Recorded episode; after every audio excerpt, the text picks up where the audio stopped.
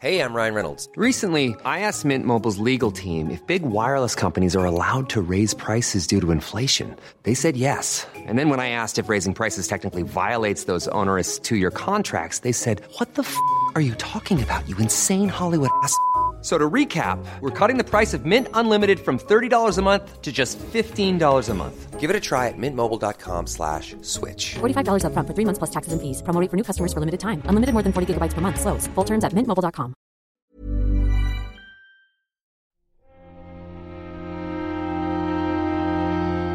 Muy buenas a todos y bienvenidos a El Nexo.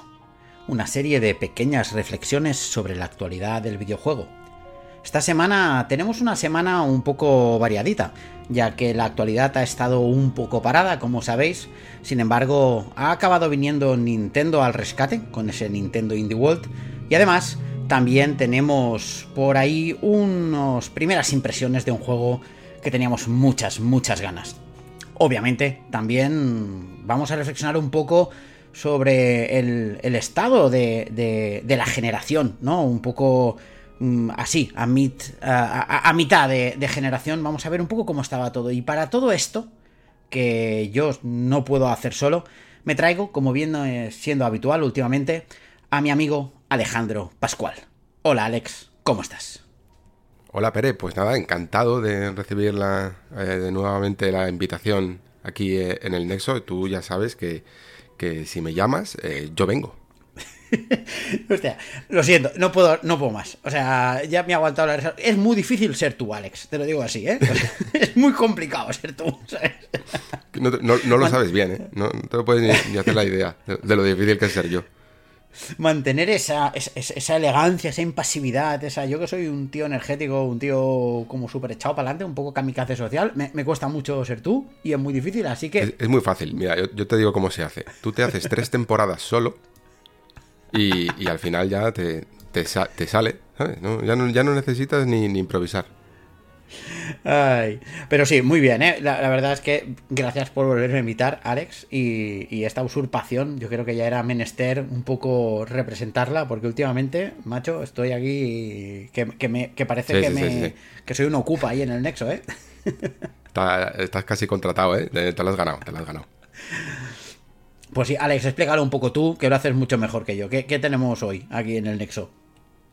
Bueno, pues eh, realmente, como dices, es una semana de transición, ¿no? Y lo que habíamos pensado es un poco hacer el debate del estado de la, de la no de la nación, sino de la generación, porque creo que, mm, eh, y lo consulté contigo, me dijiste que, que era buen momento para ello, y creíamos que, era buen momento sí para, hablar un poquito sobre el estado de las tres consolas, de, qué han sido las últimas cosas que han ido sucediendo, cuál puede ser el futuro de ellas, de dónde vienen y creo que puede salir algo bastante interesante. Y por supuesto pues no podíamos dejar de hablar de God of War, que aunque llevamos poquitas horas cada uno de nosotros, pero es que hay ganas y por supuesto esto no significa que no eh, bueno, que no vaya a haber un especial más adelante de los clásicos del Nexo ya, en los que hablaré con spoilers y sin spoilers del asunto cuando esté todo dicho y hecho. Así que, a ver, lo que vayamos a decir tampoco nos hagáis mucho caso porque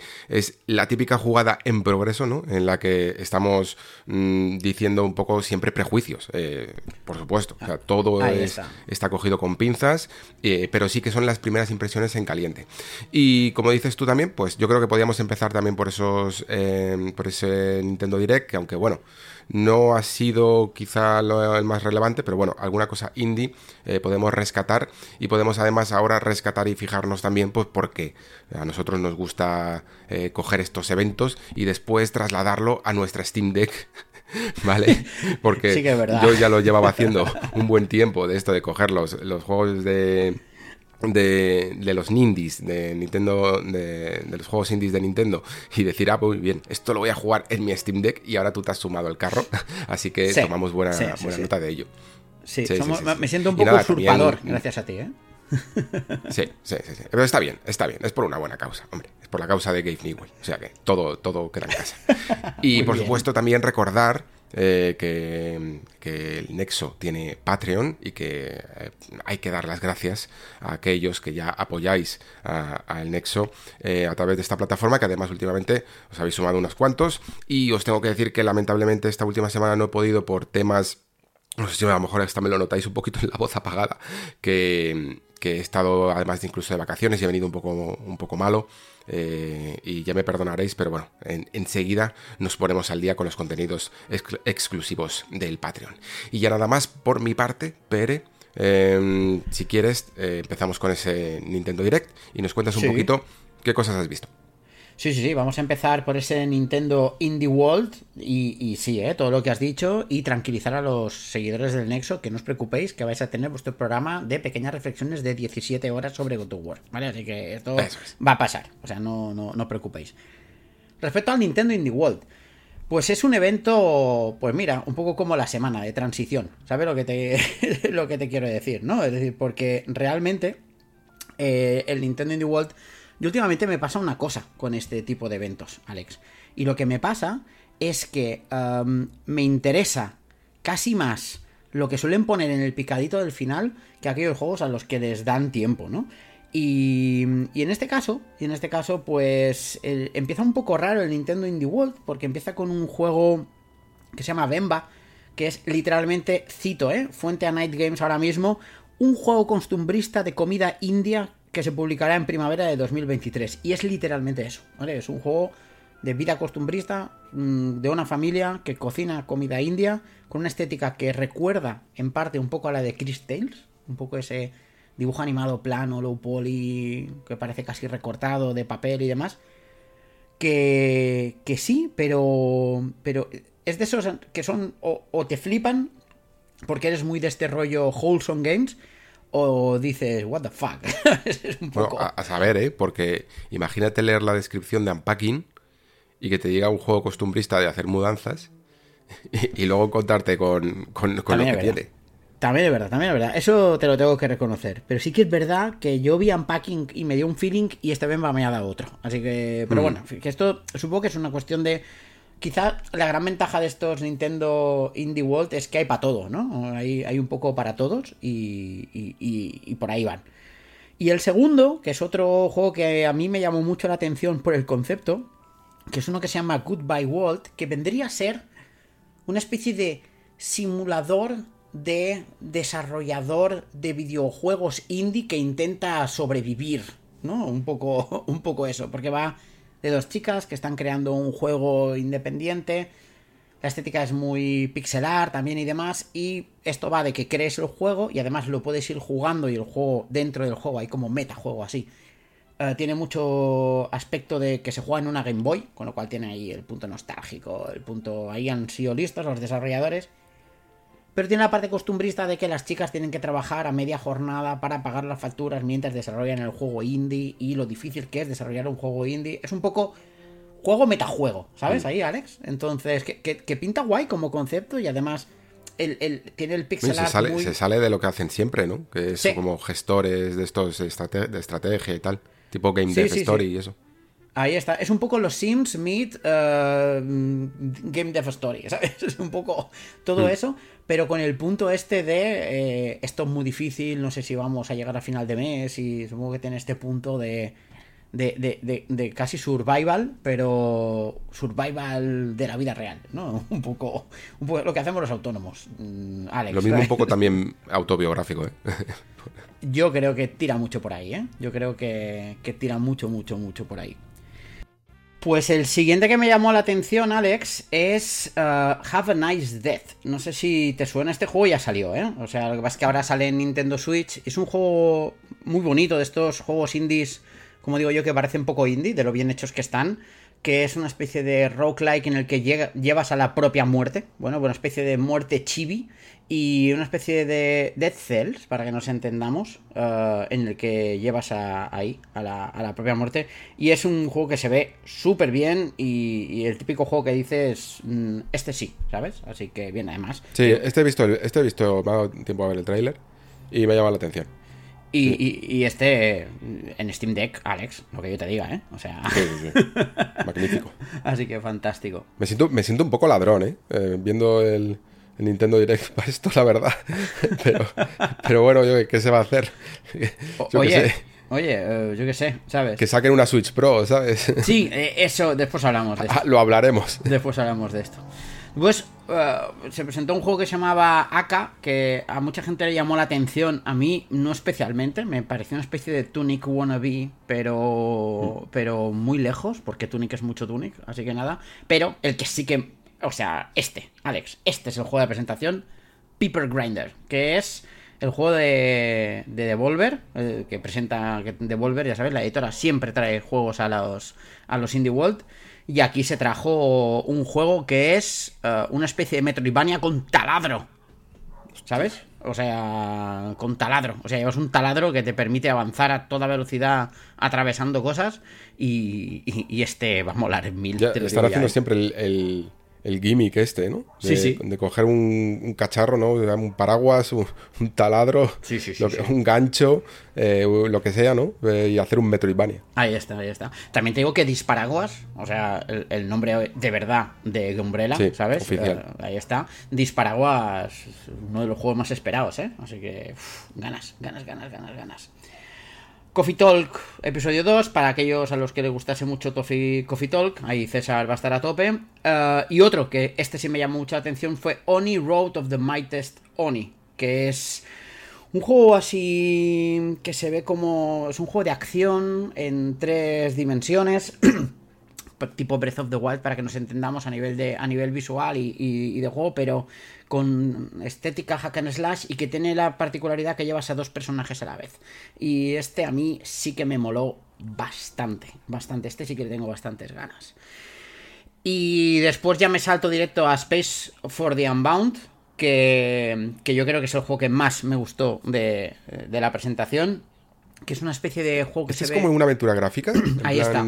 Ahí sí, está. este le, le seguía yo un poquito la pista, sí. Ahí está, que, que es, una especie de gráfica costumbrista japonesa que se ve ahí en, en- en vista lateral, ¿sabes? Como si fuese un, un beat'em up, para que nos entendamos. Y este sí que tiene muy, muy, muy buena pinta. Después salió Dordoña, que es un juego eh, sobre recuperar recuerdos de la infancia. Esto podría haberlo editado Anapurna sin ningún tipo de problemas. Que está dibujado a mano con acuarela y es súper bonito. Pero como juego a mí tampoco me llama mucho más. Y, y poquita cosa más, ¿eh? Porque el resto lo habíamos visto casi todo. Rogue Legacy salió por sorpresa. Blank, que es ese juego en blanco y negro del ciervo y el, y el lobito negro. eh, que está muy bien. Y la gran sorpresa fue Sports Story, que, que es un poco la secuela de ese Golf Story. Teniendo en cuenta que, que el, el One More Thing es este Sports Story, yo creo que ya sabemos un poco cuál es la altura a la que rayaba este, este Nintendo Indie World. ¿eh, Alex, también te lo digo. Sí. Muy bien, muy bien. Y, y esto ha sido sin contar el, como dices tú, ¿no? El picadito. El picadito. Sí, porque en el picadito picadito... que te ha gustado hasta más. Sí, sí, porque en el picadito, bueno, aparte de, dar, de ponerle fecha de inscripción, que ya está bien, ¿sabes? Solo eso ya fue, ya fue molón. Hubo tres cosas muy guays, eh, pero curiosamente después miré en la Steam Deck, porque yo también me siento un poco ladrón, Alex, y eh, una de ellas ya ha salido, que es World of Horror, que es una especie de aventura gráfica de estas de un bit, ¿sabes? Con todo blanco y negro, como si fuese retro, retroinformática y demás, que tiene una pinta que te mueres, de verdad, ¿eh? O sea, de eso que dices, uff, aquí hay, aquí hay tema. Y después está Storyteller, que Storyteller era ese juego que presentaron, no recuerdo en qué evento, creo que fue en el de en el de Xbox, pero no estoy seguro, que era un juego en el que tú tenías una especie de cartas y había cartas con personajes y cartas con eventos y tú tenías que montarte tú la historia, de forma que la misma carta podía ser eh, de una princesa, podía ser que la tenías que rescatar o que era la que rescataba. No sé si te acuerdas mucho de este juego, Alex. No, no, no me acuerdo mucho ahora. Es un juego que, yo te lo digo, ¿eh? yo pienso en este juego y pienso que en los legos narrativos, ahí de... Sí. que, pues, pues es un poco eso, porque tienes, claro, juntando cartas que son eventos, con cartas que son localizaciones, con cartas de personajes y cartas de acciones, pues tú te vas montando tu propia historia, tú eres el storyteller. Y a mí este sí que me parece especialmente interesante. Yo le llevaba tiempo siguiéndole la pista a este. Y esto lo metieron en el picadito, 23 de marzo de 2023, pues, pues, pues vale, pues ok, ya está, perfecto. Ahí que me lo Y ya está. Pero sí, no fue muy para allá, ¿eh? De hecho, yo te lo digo, Alex, ¿eh? O sea, yo em, tengo últimamente un poco un problema con los juegos indies y es que ya no los veo como juegos indies, ¿vale? Es decir, antes, no sé si a ti te pasa o no, a mí me pasaba que había cosas que decías, va, pero este juego, claro, mm, lo tengo que entender porque al final es un juego indie. Pero los indies yo creo que han crecido tanto que yo ya los he metido en el saco del videojuego general. Con lo cual hay cosas que antes les perdonaba que ya no. con lo cual hay cosas que ahora ya no, no, me tiran. Aparte que estoy muy cansado de que todos los juegos indies vayan sobre la melancolía, el recuperar el pasado, la depresión, la pérdida, la, el... Sí, a, mí me pasa en cuanto, como dices tú, en cuanto a temas y en cuanto a mecánicas. Eh, o sea, en cuanto a incluso eh, gráficos y tal, se lo sigo perdonando, porque entiendo que habrá indies que hayan crecido y habrá indies que pueden llegar a ser una sola persona, ¿sabes? Pero si el fondo es interesante, es nuevo, es fresco, es original, propone algo diferente, eh, se lo puedo perdonar todo. El problema es como dices tú, que no hagan eso, que directamente digan, oye, pues vamos a sacar el enésimo juego de cartas porque está de moda y lo vamos a mezclar con el roguelike porque está de moda y lo vamos a mezclar además con este otro juego de género que está también empezando y entonces vamos a tener un éxito seguro o al menos una base lo suficiente, ¿sabes? Y es como en plan, es que esas son dinámicas que usan ya los AAA, o sea, que usan los, eh, los estudios grandes y comerciales. Eh, yo lo que quiero de la escena es que precisamente vaya a contracorriente. Claro, Claro, y se han subido a la corriente, por no decir que, que la han creado ellos, ¿sabes? Entonces, mm. cuando ahora ves un juego que es el... Um, Steam, el, deck builder roguelike metroidvania con pixel art lateral, ¿sabes? Cuando mm. dices, tienes exactamente todo lo que a mí ya no me interesa, ¿sabes? O sea, en tu descripción has dicho todas esas palabras que hacen que yo, que yo huya de ello. Pero, pero bueno, no fue un mal evento, creo. Uh, tienen un buen line-up de indies por delante y demás. También es verdad que la mayor parte de estos indies que salen aquí, ahora que tengo la Steam Deck, los veo con otros ojos, porque ya están en Steam Deck, ¿sabes? Antes tenía que esperar, ¿sabes? Ahora ya no me hacen ilusión, porque este Story of Horror uh, me voy ahora y me cuesta 12.95 y lo tengo, ¿eh? O sea, ¿me entiendes? Con lo cual, yo te dije que la Steam Deck me cambiaría, ¿eh? Yo te lo dije, Alex. Yo te lo dije.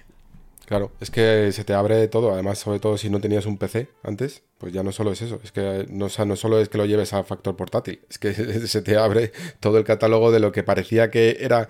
Que, que, es una cosa que incluso luego podemos hablar en el debate, ¿no? La percepción en Nintendo. Si solo tienes una Nintendo Switch, de que todos esos indies salen eh, casi en exclusiva, ¿no? Son juegos de Nintendo cuando realmente llevan en PC incluso varios meses o, años. O, años, o años, ¿eh? Es curioso. Es. curioso. es. que yo me he dado cuenta que, cuenta que luego lo hablamos, que Nintendo Switch juega mucho a esto. A, yo solo tengo la Switch. Sí, sí, sí. Y, a, público que solo tiene la Switch como, como plataforma de juego. Sí, sí, sí, sí, sí. Hay, cositas, yo creo que hay cositas ya que decir. Bueno, de Nintendo además, sobre todo porque va más rodada, evidentemente, y lleva mucho más tiempo, y, yo creo que ya se le puede sacar casi más conclusiones y todo. Eh, vale, ¿queda alguna cosita más por ahí sobre este Nintendo Direct? ¿O pasamos a mini impresiones de Go? No, yo creo, es que tampoco hay mucho más que decir de este evento, ¿eh? también te lo digo. O sea, eh, habrá gente que dirá, ¡buah, me ha encantado! Mm, no me extraña, hay muchos juegos interesantes y juego bueno, y habrá gente que habrá dicho, no vale nada y tampoco me extraña. Entonces. Sí, sí. Pues nada, pues hasta 15 minutillos ya, es suficiente. Vale, eh, tampoco le vamos a dar mucho más a, Go porque, como digo, son primeras impresiones, pero es que queremos hablar de ello. Eh, yo, de hecho, he jugado menos que Pere, eh, pero ya he sacado algunas conclusiones y conclusiones creo que esperables porque mm, el juego al principio me ha parecido muy, muy, muy continuista, ¿vale? Eh, estoy, estoy encantado, me lo estoy pasando increíble, ¿vale? O sea, no, no plantemos la base de que esto es experiencia top desde el principio, pero sí que me ha parecido muy, muy igual. Y, sobre todo porque cuando lo iba viendo, digo, y sobre todo me... Ah, hubo un momento en el que dije, vale, esto ya no puede ser casualidad. Eh, dije, está repitiendo exactamente la misma estructura y prácticamente las escenas casi calcadas del inicio de God of War de 2018. Y entiendo que hay una intencionalidad, pero claro, a nivel de factor sorpresa, se me bajó un poquito el ánimo en ese sentido, ¿vale? Dije, eh, entiendo que esto va a ir a más largo y sobre todo no estoy preocupado porque todo el mundo me ha dicho lo mismo. Me ha dicho que empieza así, un poco continuista, que empieza, eh, lo, he leído hasta en los análisis, eh, que empieza más tranquilote, más eh, haciendo esos paralelismos con el anterior y que luego ya despega y despega fuerte. Y ya creo que incluso he podido llegar a tener algún momento de esos que he dicho, wow, eh, esto es lo que un poquito podía llegar a esperar. Y eso es eh, lo que me deja bastante, bastante tranquilo.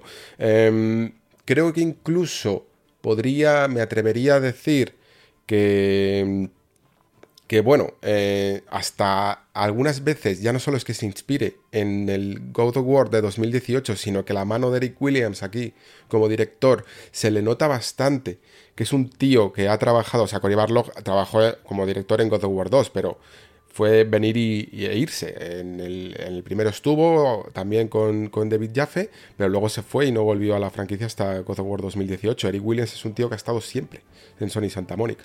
Y creo que se le nota creo que hace más referencias incluso a God of Wars de la anterior saga griega.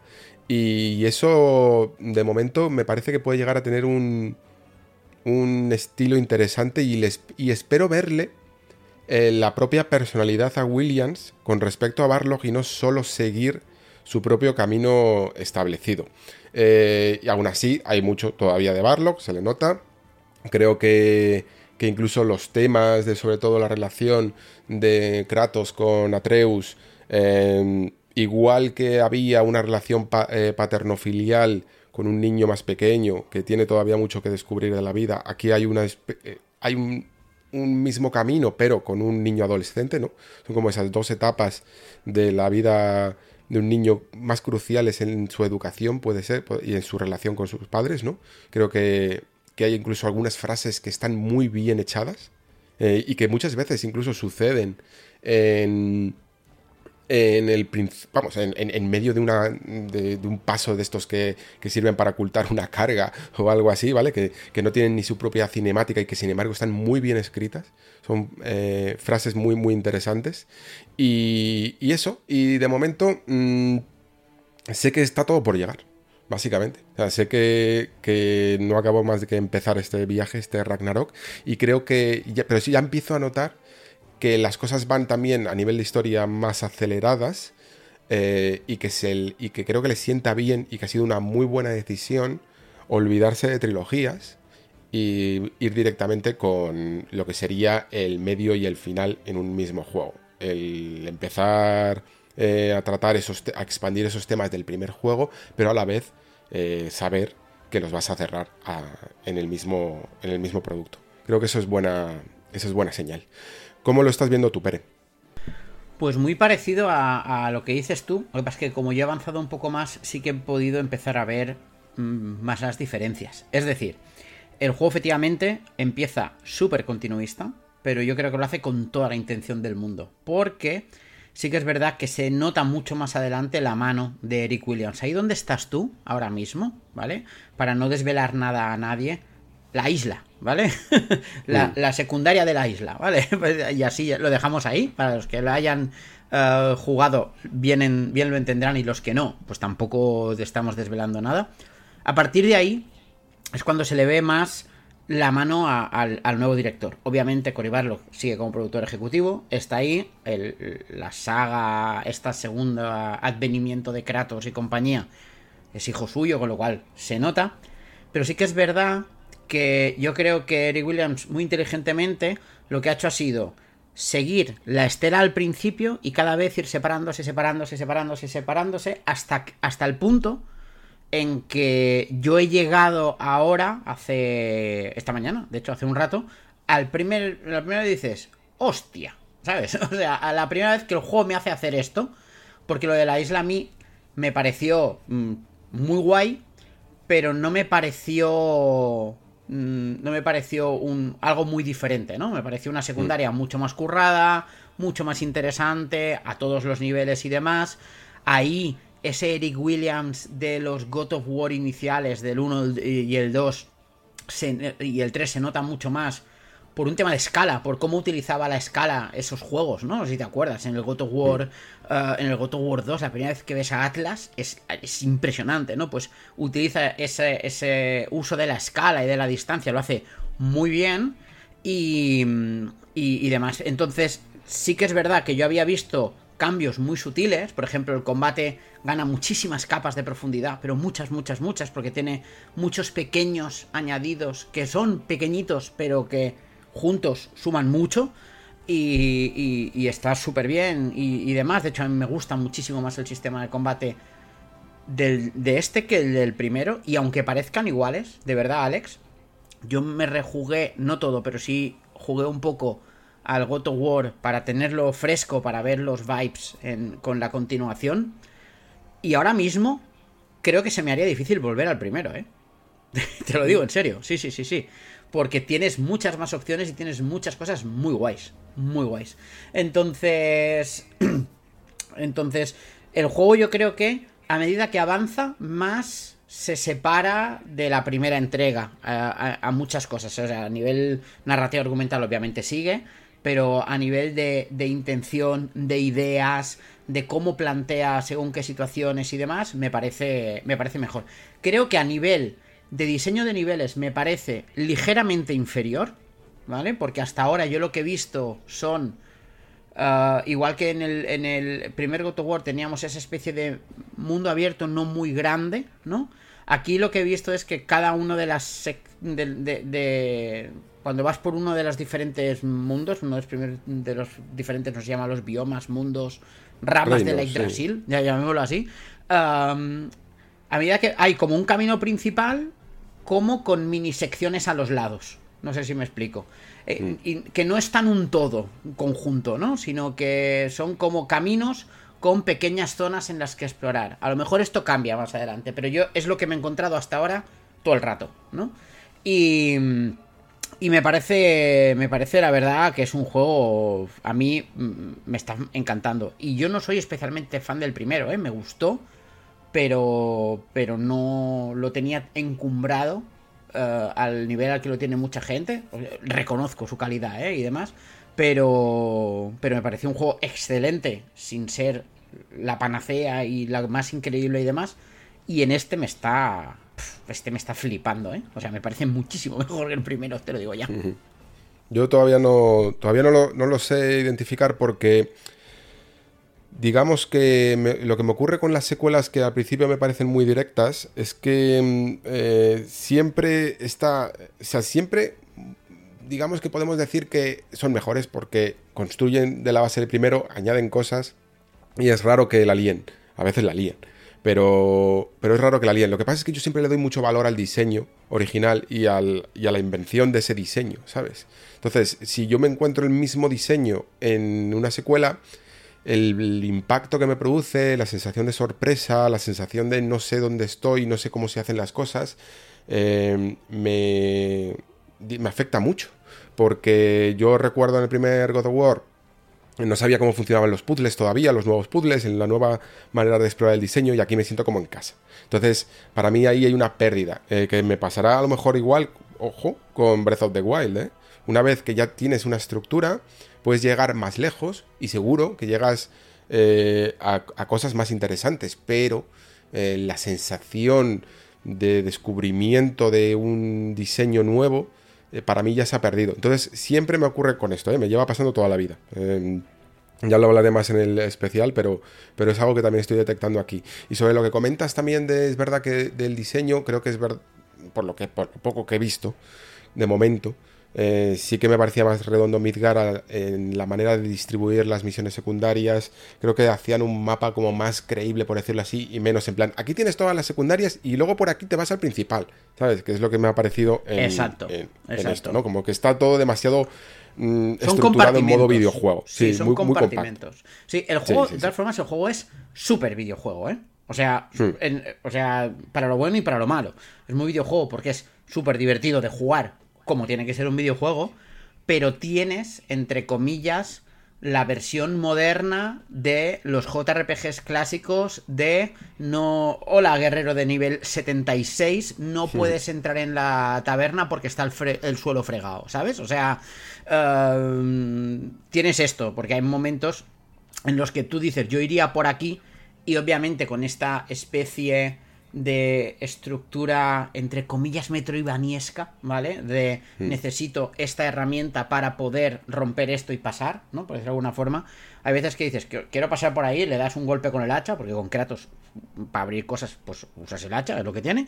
Y, y, de repente oyes, dice, quizá aún no tenemos la herramienta, o aún no estamos preparados para poder hacer eso. Y te sale un candado, ¿sabes? Y dices, hostia. Sí, sí, sí.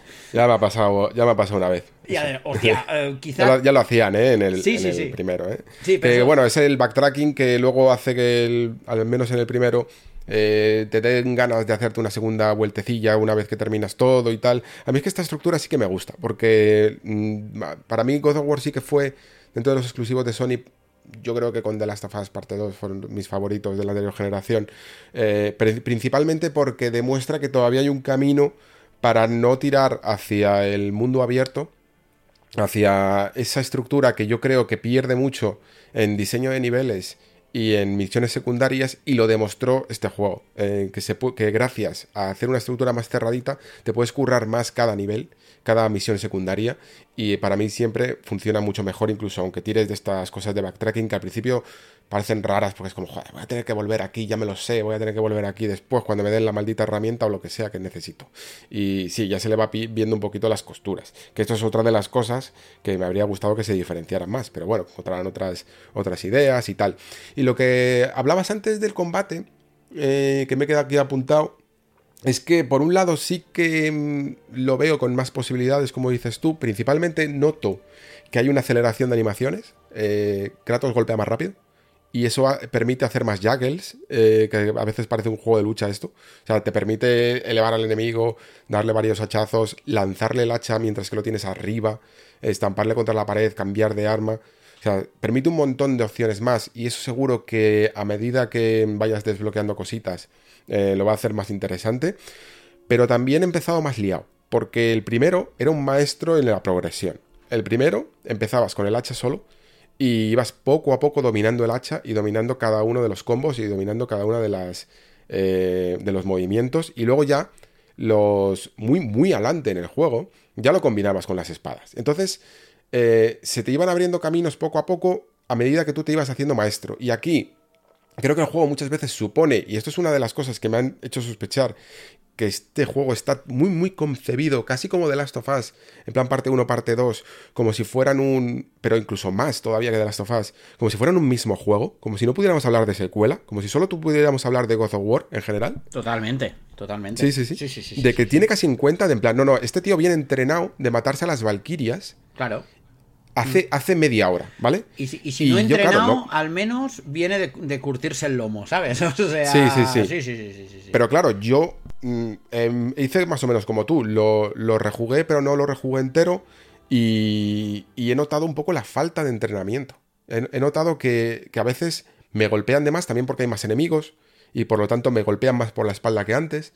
Em, y he notado también que digo, pues no sé por qué tirar. O sea, sí, el juego te va indicando según un poco el estado elemental del enemigo eh, qué deberías de hacer, pero es como en plan, hostias, tengo tantas opciones que, no sé qué hacer ahora mismo. Eh, antes tenía el hacha y luego fui introduciéndome en esto y ahora hay demasiadas cosas.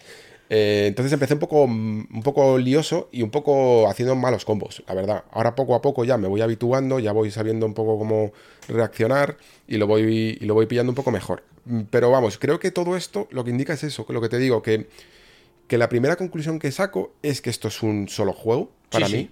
100%. Y, que incluso en algunas entrevistas que he estado leyendo ellos mismos lo ven así.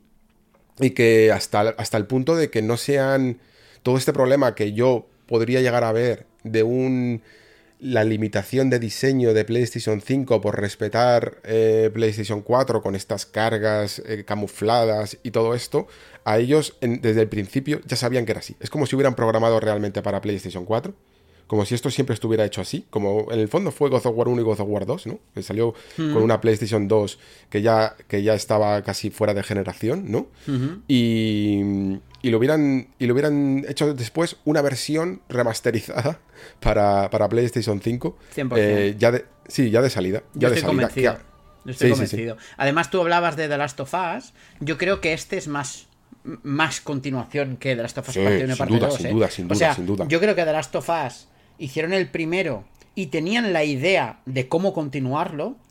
Y aquí yo estoy seguro que lo tenían concebido la primera parte y la segunda cuando eh, desde el principio, ¿sabes? O sea, a- y aquí vamos a cortar y acabar el primer juego y después seguiremos hasta allá. Y, y efectivamente, y este es un juego que ahora lo piensas y piensas, pensar que este juego iba a ser solo de Play 5 es de no ver las cosas, ¿sabes? O sea, en ese momento no lo veíamos, porque este juego es claramente parte 2, o sea, es la continuación. De hecho, yo te digo, ¿eh? no me extrañaría que en un futuro para Play 5 recibiésemos un pack en plan de, de la saga de Kratos y, y- y del tirón, ¿eh? O sea, y que se pudiese jugar del tirón porque me plan una remasterización completa, ¿sabes? O, o algo así. Porque, porque es una. Es fantástico, ¿eh? O sea, en ese Sí, sentido. y creo que en el fondo incluso el, es el, el haberse tirado tantos años como si fuera el primer juego que yo pensaba, pero vamos a ver, si, si este juego no ha tenido que diseñar casi nada de cómo funcionan la, la forma de hacer los puzzles, los niveles, los enemigos, hay muchas animaciones que son iguales, eh, mucha parte del, de lo que es el rig del juego ya hecho. ¿Por qué han tardado tanto tiempo? Y yo ya veo claro que es por la que ha sido por la pandemia y que, y que realmente se les ha alargado un desarrollo que podría haber esta- ahorrado, haberse ahorrado un año o año y medio, ¿eh? Sí, sí, Porque, sí, sí. o sea, aunque luego la escala seguro que, va, que no hemos visto nada y todo eso, pero, pero vamos, es que hay mucho trabajo ya adelantado y tampoco hay un cambio generacional tan grande, tan grande, tan grande. Sí. Eh, y sobre lo que decías de The Last of Us, ahí sí que lo veo, porque aunque aunque incluso la esencia del juego sea la misma, mecánicamente es que es increíble. Le pega mil patadas para mí de Last of Us 2 a, a The Last of Us 1. O sea, tú, Claro. yo ahora que estaba jugando a parte 1, dices, eh, joder, pero es que no me puedo tirar al suelo. Es que los, el diseño de No los puedo niveles esquivar, que Alex, no puedo esquivar. claro, no, no puedo hacer todas las herramientas que hacía con él y que son maravillosas, ¿sabes? Y que, y que lo hacen un juego realmente único y una, verdadero, una verdadera evolución, ¿no? Entonces, pues, eh, todavía espero ver cosillas a ese nivel en God of War, pero tengo la sensación de que incluso aunque, como dices tú, el combate pueda llegar a estar muy bien y muy disfrutable, pero como me va a dar menos sorpresas en ese sentido, porque ya me lo sé cómo va, incluso a nivel de puzzles y tal, también me lo sé cómo va, aquí vengo en el fondo ya para ver el final de una historia y para y ver ese espectáculo. Ah, para no ver sé ese qué espectáculo. decirte. Alex, aquí perdona que te interrumpa, ¿eh? no sé qué decirte, porque a mí me está pasando una cosa para, para que me entiendas, ¿vale? Y es, aparte de que ya ha habido el, el primer gran cambio, que es en plan de, ¿eh?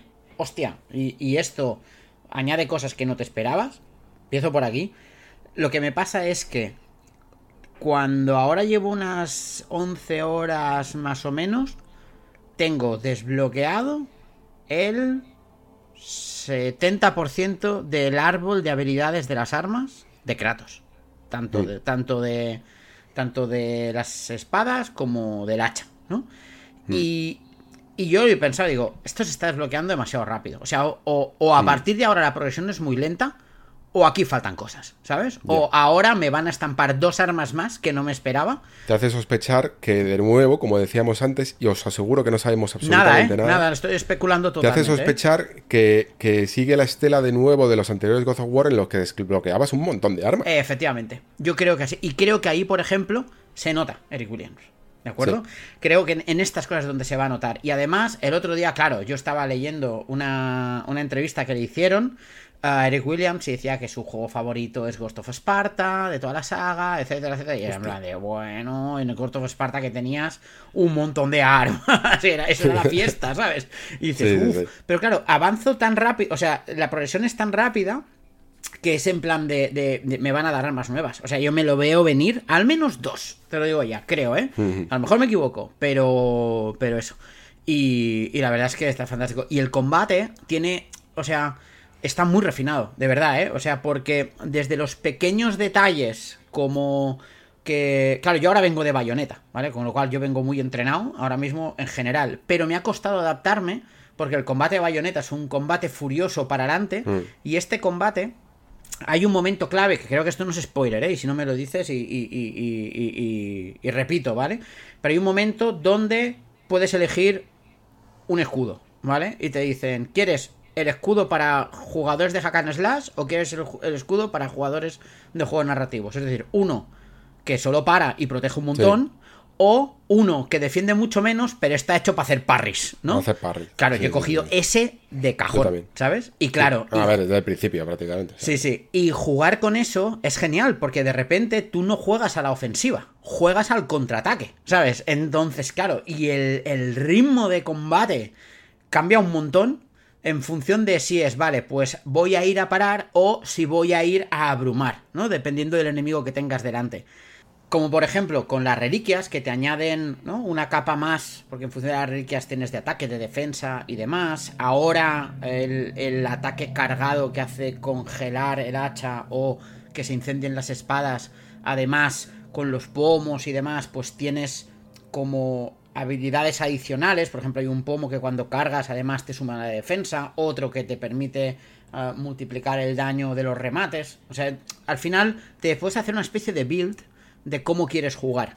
Y esto es súper interesante, porque a mí esto me recuerda, por ejemplo, a, que el juego te obliga a, por ejemplo, en medio del combate, ir cambiando el arma, ¿no? Es decir, porque si tú, por ejemplo, eh, incendias las espadas y le pegas un golpe y dejas el otro incendiado, si en ese momento cambias al hacha, el hacha, si tienes puesto lo que toca, hace más daño a enemigos incendiados, con lo cual tiene ese punto de MC de ir cambiando el arma en mitad del combate, ¿no? Sí. Y me este, este me parece más hack and slash que el otro, ¿vale? Y además Sí, yo soy sí. yo soy de los herejes que, que cambian los botones, ¿vale? Porque yo tengo el ataque fuerte en el, en el triángulo y el ataque flojo en el cuadrado, ¿vale? O sea, yo Hostia. no juego. Yo no, yo juego como un bayoneta, no juego como un. Ya ver, es complicado, ¿eh? O sea, hay una razón para que los tengan en superiores que básicamente es poder mover a la vez la cámara, porque, porque si no puede ser difícil moverte con la cámara debajo del personaje. Cuando era un hack and slash era así porque realmente no importaba tanto girar Yo lo asumo. el stick derecho. Yo asumo el desafío, ¿sabes? Entonces, tengo mi, mi capacidad de mover el stick con la parte la parte de la mano, de la parte Sí. donde se acaba el dedo gordo, funciona de puta madre. Pues oye, me, da- me das ánimos, ¿eh? La verdad. No sé por qué he empezado así, pero bueno, eh, ev- a ver, evidentemente esto es normal. Eh, son impresiones prematuras y totalmente faltas de fundamento de haberte terminado el juego. ¿eh? Sí, sí, sí, sí, sí, o sea, sí. que esto es, o no, opiniones simplemente en caliente de lo que vas viendo. Y yo he visto muy, muy poco. Eh, así que me, me dan muchas ganas de ver todas esas sorpresas, la verdad. Y luego otras que ya he visto, porque hay algunas cosas que suceden al principio y que sin embargo yo creo que ya esas ni siquiera les voy a comentar porque ya prefiero esperarme a, a tener todo el juego completo y poder incluso hacerlo con spoilers. Pero sí que hay una cosa que me ha, ya casi para concluir por mi lado, porque es que no tengo mucho más que decir, em, que me ha parecido curiosa y es que si bien el juego en las cinemáticas se desarrolla igual con ese mismo Kratos de mm, mm, y de, de gruñidos y, y de pocas palabras, yo no recuerdo, no sé si tú lo recuerdas, Pere, si en el anterior God of War había un códice y si ese códice estaba, que yo creo que sí, pero que si ese códice estaba, digamos, como narrado por típico narrador omnisciente o algo así, o si estaba narrado por el propio Kratos. Pero aquí está narrado por el propio Kratos y me genera una sensación muy extraña el leer los pensamientos de Kratos. No sé si lo has podido leer, pero te recomiendo que sí. esta vez lo hagas porque yo el del primero no le hice ni, ni caso porque Sí. entendía perfectamente todo y aquí sin embargo me estoy dando cuenta de que si no leo sobre todo las bios de algunos personajes clave, no, Te no- cosas, te me pierdes pierdo cosas. cosas. Sí, me pierdo cosas. O sea, hay un momento en el que Kratos solo dice no. Solo, eh, solo dice no, ¿eh? Y sin embargo, en el, en el diario explica de una manera muy personal por qué dice no. Y, Es total, y es como, hostia, pero que hay, hay como muchísima parte que se queda fuera de la cinemática.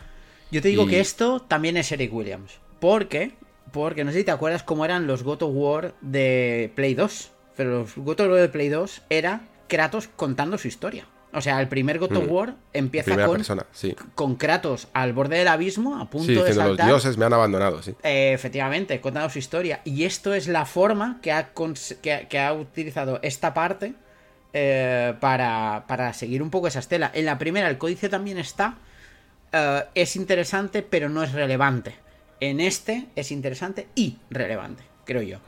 Ah, obligatorio, ¿eh? O sea, Sí, sí, sí. yo por lo menos eh, no os digo que os leáis todos los tutoriales y esas cosas, pero lo- las descripciones de personajes y tal, o- obligatorio leeroslas porque vais a entender las justificaciones de algunas cosas que suceden, ¿eh? Tal cual, tal cual, tal cual, tal cual. Además, además se entienden cosas que, que leches, que de otra forma no se entienden, ¿eh? Hay un momento en el que tú te chirría, a mí me chirría, supongo que chirriará, esto no es ni spoiler ni nada porque es un comentario que hace Kratos a Atreus mientras andan. O sea, esto es imposible que sea spoiler nada. Un momento que le dice, dice, te, en plan de, ¿te hacen sentir mal mis, mi- mis comentarios? Le, le dice Kratos a Atreus. Y tú piensas, Kratos, ¿qué, qué te pasa? ¿Sabes? O sea, debería importarte un carajo. si, si se siente mal o no. Que eres tú, o sea, y demás. Pero si te lees el códice, entonces, y vienes de los pensamientos anteriores, te das cuenta de por qué Kratos dice eso. Por ejemplo, ¿no? Un poco... Para que la gente entienda hasta qué punto es interesante. Sí, sí, sí, ya os digo, ¿eh? Eh, obligatorio. Y bueno, pues por mi lado, nada más. Eh, es que claro, no tengo mucho más que decir. Que me alegro que ver un poquito también de variedad. Sabía que, sabía que la iba a ver, porque claro, mm, el Ragnarok, evidentemente, significa mucha nieve. Y yo, quien me conozca un poco, sobre todo en el Discord, sabe que soy muy poco de biomas homogéneos, ¿vale? Eh, a mí no me gusta casi nada las fases de nieve y de desierto, porque son muy poco variadas, son muy iguales. Y yo me temía que hubiera mucha nieve, mucha nieve, y la va a haber, seguro, ¿vale? Y es normal. Pero el juego se les ingenia muy bien para dar variedad a los, a los entornos. Así que yo, yo me alegro, que me gustan más los colorines. Si me lo Eh, por- permites, Alex, Sí. voy a decir lo mismo que dije en el Plague Tale, ¿vale? El doblaje en español está muy bien. Está muy bien hecho y, y está muy trabajado y ha habido un esfuerzo claro y demás. Dicho esto, jugarlo en versión original. ¿Sabes? O sea, no hay color otra vez. O sea, vuelve a estar a años luz, de verdad. Yo es que ¿eh? ni lo, ni, lo, ni lo he probado, ¿eh? O sea, Yo lo probé, yo lo probé además en una escena que sabía que, que había salido el de esto de grabar, ¿no? En plan de se me acaba de grabar, ¿no? Y digo, vale, voy a. voy a. Lo estaba jugando en, en inglés, jugué esa escena, lo recargué, con lo cual volví a jugar la escena en, en español y dije, uff, no puedo. O sea, no puedo volver. No puedo. De verdad, ¿eh? O sea, es que no hay color. Yo Increíble. lo siento mucho, yo sé que son muy profesionales, pero es que no, no, puedes, no puedes competir contra aquel que ha sido dirigido por el director y que sabe perfectamente el alma de esa, de esa escena. Y, y Kratos aún, ¿vale? No sé quién es el doblador de Kratos, pero aún ajusta a Christopher Judge. Pero Atreus, en castellano, da una hostiabilidad. O sea, de verdad, ¿eh? O sea, parece un niño repelente. Y en cambio, en inglés, es una adolescente rebelde. ¿Me entiendes? Mm. Que es Sí. que el tono de voz y tal, en un personaje así, que se está desarrollando y que está en un arco, porque el hilo conductor, o sea, eh, la diferencia entre la primera parte y la segunda parte es que esta segunda parte es más la historia de Atreus que nunca, aunque el protagonista sea... Es la historia de Atreus desde los ojos de Kratos, para que nos entendamos. Pero claro, el personaje de Atreus es súper importante, porque mientras que la primera parte nos desarrollaban a Kratos para traernos del fantasma de Esparta a asesino de dioses, bla, bla, bla, bla, al Kratos que tenemos hoy en día, esta segunda parte va de el desarrollo de Atreus. Y cuando el desarrollo de Atreus, su voz es de es de crío insoportable, pues, pues cuesta desarrollarlo en tu mente, ¿eh? te lo digo ya. Sí, sí, sí, sí, sí. Pues ya, ya lo sabéis, chicos. Eh, para eso tenemos el, el selector. Selector, por cierto, también gráfico, del cual yo tampoco he tocado nada. Eh, había mil opciones y es como en plan, dame los 60 frames por segundo y encima el juego, aunque no llega a 4K evidentemente, eh, si le pones el rendimiento, mm, dicen que va entre 1440p para arriba y, y yo pocas veces creo que lo he visto a 1440p. No me da esa sensación de borroso que me da algunas veces el 1440p. Se ve muy nítida la imagen, muy limpia. Y para mí no hay otro. No, no, hay otro selector. Eh, esa, es mi, esa es mi opción. Siempre 60 frames, que la verdad es que yo en eso lo agradezco. Eh, vale, eh, pasamos al debatillo. Vámonos. Venga, vamos allá. Everyone knows therapy is great for solving problems, but getting therapy has its own problems too, like finding the right therapist, fitting into their schedule, and of course, the cost. Well, BetterHelp can solve those problems. It's totally online and built around your schedule. It's surprisingly affordable too. Connect with a credentialed therapist by phone, video, or online chat, all from the comfort of your home. Visit betterhelp.com to learn more and save 10% on your first month. That's BetterHelp, H E L P. There's never been a faster or easier way to start your weight loss journey than with PlushCare. PlushCare accepts most insurance plans and gives you online access to board-certified physicians who can prescribe FDA-approved weight loss medications like Wigovi and Zepbound for those who qualify. Take charge of your health and speak with a board-certified physician about a weight loss plan that's right for you. Get started today at plushcare.com slash weight loss. That's plushcare.com slash weight loss. plushcare.com slash weight loss.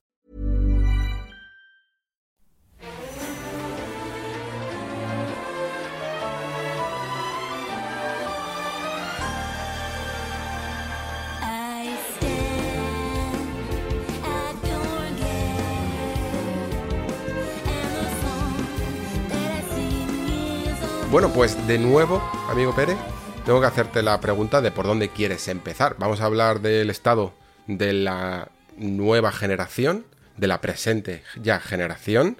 Eh, y tenemos, digamos, a las tres plataformas, las que, bueno, yo que sé, podríamos incluir también el PC, pero ya sabemos, pero el PC generalmente tiene una evolución más homogénea, aunque últimamente sí que hemos tenido algunos cambios con eso del, eh, con esto de la Steam Deck o incluso el estado de forma que puedan llegar a tener algunas stores digitales y ese tipo de cosas, se podría comentar, pero creo que donde hay realmente eh, temas muy relevantes y, que nos van a dar que hablar es en las consolas, ¿vale? Vamos a ser claros. Y te dejo elegir el orden de proceder. ¿Por dónde prefieres empezar? Pues yo creo que empezaría por Switch, porque creo que em, es especialmente relevante hacer la comparativa con las dos consolas que compiten entre ellas cuando hablemos de ellas, ¿sabes? De dónde empezaron y dónde están. Creo que es un poco eso. Cambio Switch, como juega sola, entre comillas, pues yo creo que es la que podemos encapsular por sí misma, ¿no? Vale, pues bueno, ¿qué decía Switch? Eh, probablemente se, será, ya es una de las consolas más exitosas de Nintendo. Probablemente incluso pueda llegar a ser la que más eh, venda de toda su historia. Y esto se da, yo creo que para mí, por una condición que muchas veces a la gente se le olvida. Y es que han fusionado dos, dos consolas paralelas eh, por primera vez en su historia, ¿vale? Es un caso único siempre ha habido una consola de sobremesa y siempre ha habido una portátil. Y si sumamos las dos eh, plataformas, ¿no? Las ventas de las dos plataformas, pues nos saldría mucho más, ¿no? Sobre todo en la etapa de Nintendo DS y, casi Wii. Em, entonces, eh, yo siempre he pensado que tiene un poco de truco, ¿vale? Las ventas de Switch.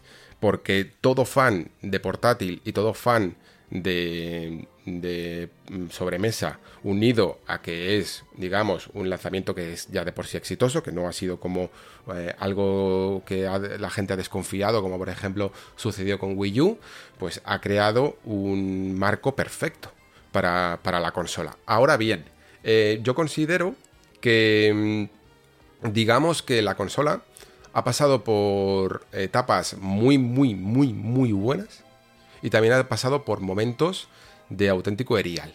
Y, momentos en los que yo, eh, lo he comentado aquí, no sé si fue en la tercera temporada del Nexo, que es como en plan, yo quiero tocar la Switch, pero es que no me sale nada que a mí personalmente me interese.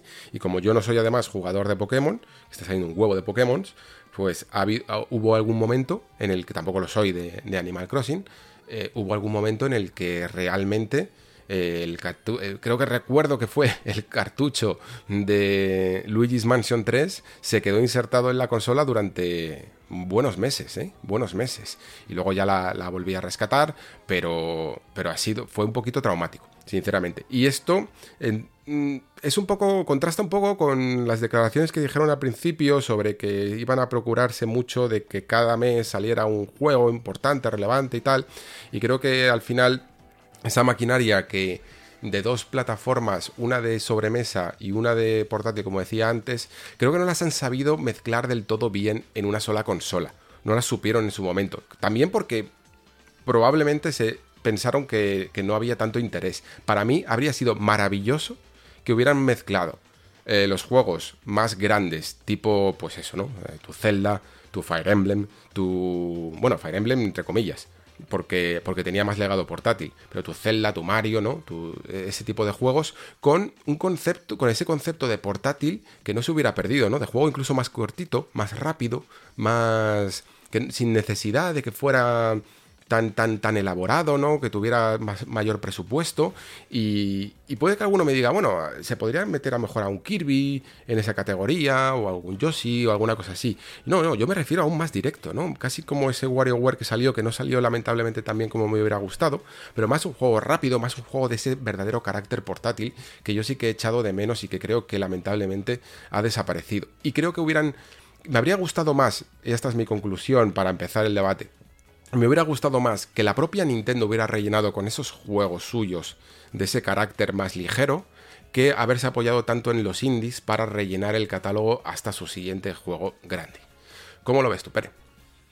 Pues más o menos como tú. Mm, cuando se anunció la Switch que iba a ser consola híbrida y demás, creo que todos soñamos un poco con decir, ostras, qué guay el poder jugar a los juegos de sobremesa en portátil y a los juegos portátiles en sobremesa.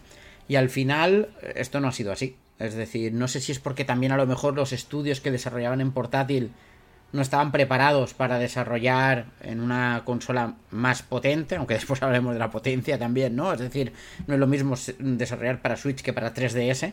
De hecho, ha habido varios juegos en los cuales se notaba, ¿no? Un poco esa falta de experiencia y, y demás. Pero al final lo que, por lo que ha decantado la Switch es para poder jugar a los juegos de sobremesa en cualquier sitio. Y como dices tú, el juego portátil, pues ha desaparecido mucho. Mm, cosas como, yo que sé, eh, también es que cerró el estudio, ¿no? Pero, por ejemplo, ese Another Code y, ese tipo de juegos uh, tan un poco más experimentales y demás, pues, pues han desaparecido.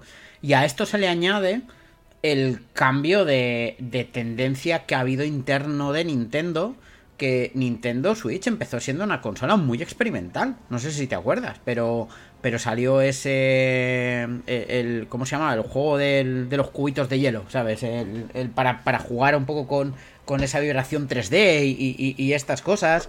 Empezó con ARMS, que era una franquicia nueva, ¿no? Un poco intentando tirar de Splatoon, ¿no? Es decir, si mm. Splatoon consiguió entrar, pues venga, una franquicia nueva. Y probaban cosas, ¿no? Y es, venga, vamos a intentar esto y demás. Y ahora tenemos la Nintendo más extremadamente conservadora. Que Es la más conservadora que yo recuerdo, ¿eh? O sea, la Nintendo innovadora era la de Wii U, ¿sabes? Y, ahora mismo, y ahora mismo tenemos una Nintendo que... Sota Caballo Rey. Que es Sota Caballo Rey, ¿eh? Es decir que incluso el último Kirby, el de la Tierra Olvidada, por muy bonito y muy bueno que sea, es un plataformas 3D eh, de manual, ¿eh? Muchas cosas. Y claro, y esto es quizá un poco lo que hemos perdido, ¿no? Es decir, el es el precio del éxito, quizá, ¿no? Un poco eh, romper esa innovación para ir a tirar a lo seguro. Y por eso salen tantos Pokémon, y por eso los Pokémon no revolucionan nada y no cambian nada, y por eso yo creo que si ahora sale un, un Odyssey 2, va a ser como, como cuidado, ¿eh? como, como un Galaxy 2, ¿no? Es decir, que hmm. no va a romper toda la innovación que, que, supuso el primer Odyssey. También creo que Tears of the Kingdom va a ser más continuista de lo que nos gustaría, a lo mejor, con algunas cosas siempre. Pero va a tirar por ahí, mucho remaster, recuperar el catálogo de Wii U, porque ya estaba hecho. Yo creo que en este sentido Nintendo... Uh, a ver, hubo un cambio forzoso de directiva y creo que se ha notado. Yo creo que se ha notado un huevo. Y contento con los juegos, ¿eh? Estoy encantado. pero... Pero Sí, de, hecho, yo creo que los juegos que más han salido beneficiados son los que tenían espíritu de portátil y han dado el salto a sobremesa. Porque Tal Fire cual. Emblem era, era, era así, eran más pequeñitos porque era para una 3DS. Sí, sí. Y, y, y con Three Houses, para mí el cambio fue increíble. ¿no? Claro. A ser un juego grande. Incluso podríamos decir que Metroid Dread, en cierto sentido, aunque el otro fuera un remake, pero que también se ha aprovechado de poder ser un poquito más grande. Y casi los juegos más no sé si innovadores, pero al menos que se salgan un poquito de la tangente, han llegado a ser pues cosas a lo mejor que le vienen casi de third party como Triangle Strategy o, incluso el Octopath, aunque saliera de aquella un poquito de aquella manera para algunos, pero cosas así, o incluso Astral Chain, ¿no? Eh, esa asociación con Platinum, eh, es un poco lo que le da casi un carácter más experimental a lo que es ese Sota Caballo Rey que estamos comentando, ¿no? Sí, sí, sí, porque al final, al final, la Nintendo Switch es los juegos de Nintendo, como siempre, en este caso los indies, para dar apoyo, y después repositorio de la historia del videojuego, ¿vale? Porque mm, Switch se ha dedicado a alimentar con remasters de juegos Sí. exitosos de otras generaciones. Entonces, Empezó eh, casi con Wii U y, y cuando se les acabó el catálogo ya van casi por Wii. Claro, no, no, y cuidado, porque Bioshock, Skyrim, Dark Souls, Ah, ¿sabes? claro, y Eh, Cersei. Claro, y, y- y juegos que no salieron en sus consolas en el pasado, pues ahora los traen. Y esta mezcla, claro, realmente lo piensas, es una biblioteca de juegos históricos y fantástico, y ahí puedes jugar a todo. Pero, pero creo que esto ha hecho, o sea, a lo mejor soy un poco duro, ¿vale? Pero para mí, Nintendo Switch, siendo la consola que podía ser más innovadora, es la consola de Nintendo que tiene menos carácter que yo recuerde. ¿Vale? Me parece. Para mí, sí. Para mí el, el- el carácter además viene por la falta de innovación en el hardware, que siempre lo comento. Que por mucho que parezca súper innovador el hecho de la hibridación y, meterla y de repente convertirlo, eso realmente no proporciona ninguna mecánica nueva, ¿no? Ni siquiera tiene el juego asíncrono, porque la misma dinámica la que tenía Wii U, ¿no? Tú podías jugar en, en la pantalla y luego podías jugar en el mando, pero era un juego asíncrono porque tú podías ver una cosa en la pantalla y otra cosa en el mando. Esta consola no te permite eso, ¿no? Todas, casi todas las consolas de, de Nintendo, y esto venía por el famoso espíritu Iwata, eh, tenían y siempre decían que tenían que, eh, digamos que innovar de alguna manera, ¿no? Aportar algo a, a nivel de hardware y no solo a nivel de software, ¿no? Que tuvieran un alma única. Y eso se nota en, en Nintendo DS, en Nintendo, bueno, en Nintendo 3DS quizá un poco menos. Y luego en, en Nintendo Wii, ¿no? Que fueron las consolas más de Iwata.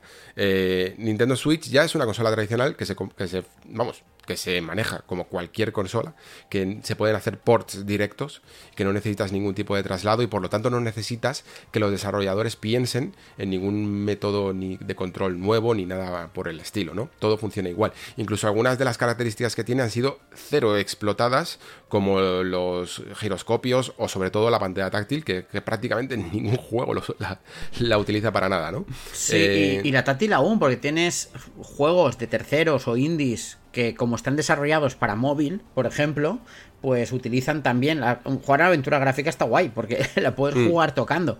Pero yo pienso en, en- en esa vibración 3D que nos la vendieron como increíble y demás y tal y cual. Tal cual. Esto está... Esto lo único que hace es que los Joy-Con sean muy caros, ¿eh? O sea, Eso pues es. ya está, ¿eh? O sea, no, no hace...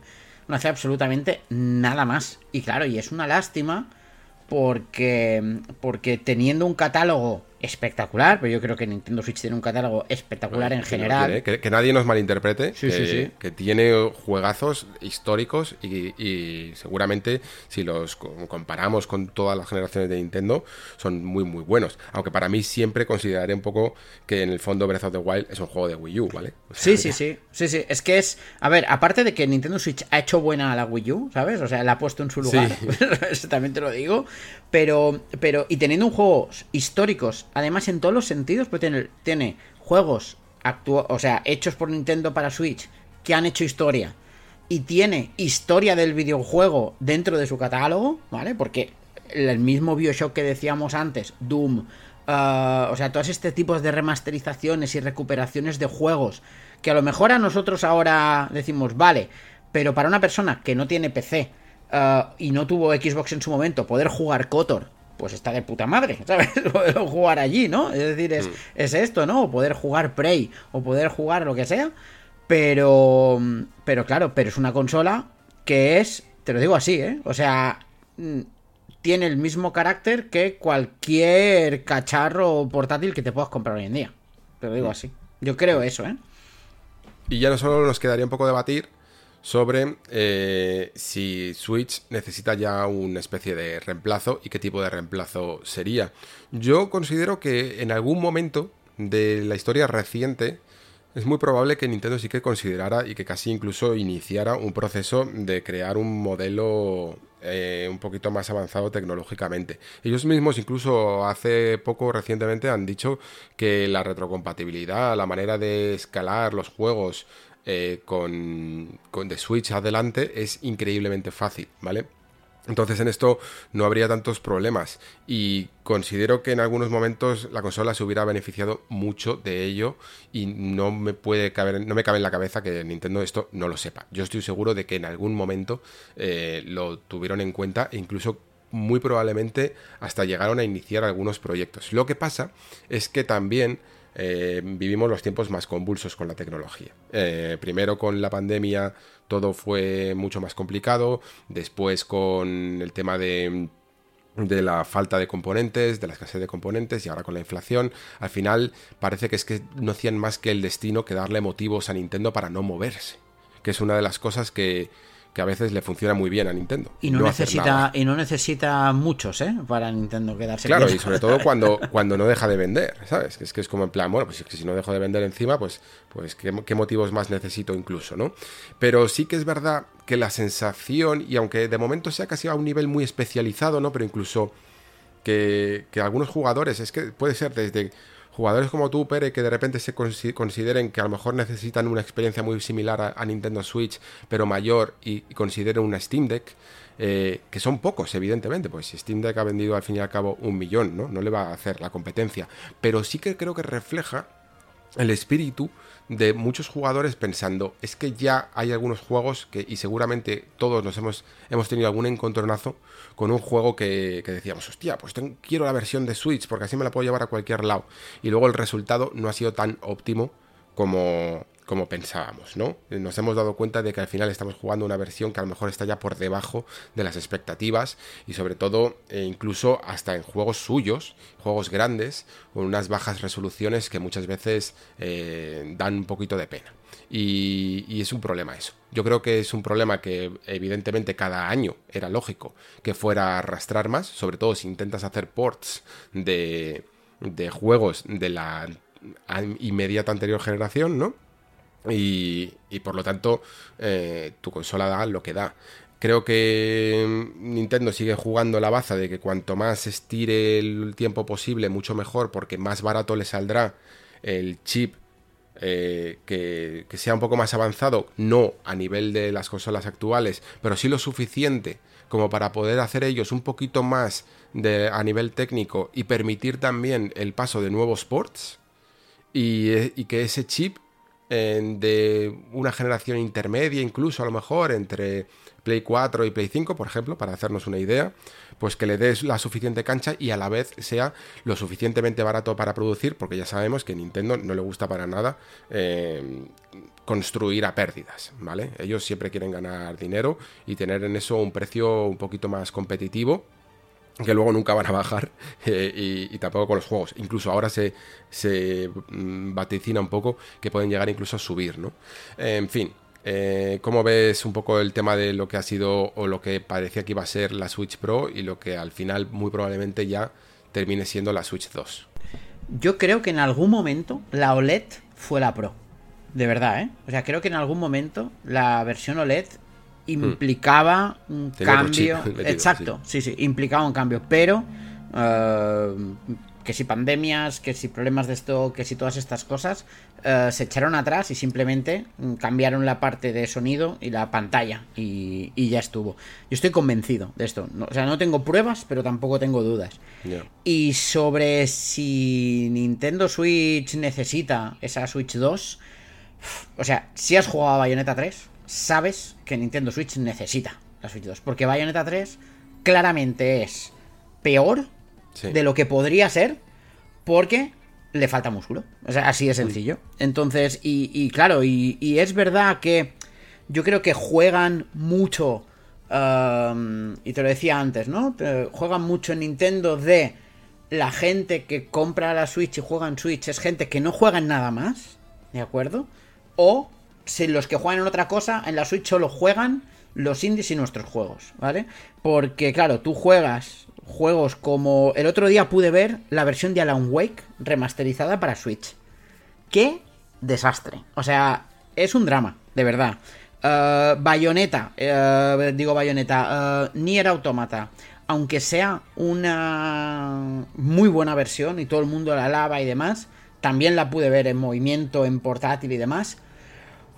Y un popping salvaje, una resolución bajísima, ¿sabes? Entonces, claro, y el problema es que esto, claro, antes se lo decían a Mario en, el programa de la taberna de este mes, que antes comparabas con Play 4 y comparabas con Xbox One.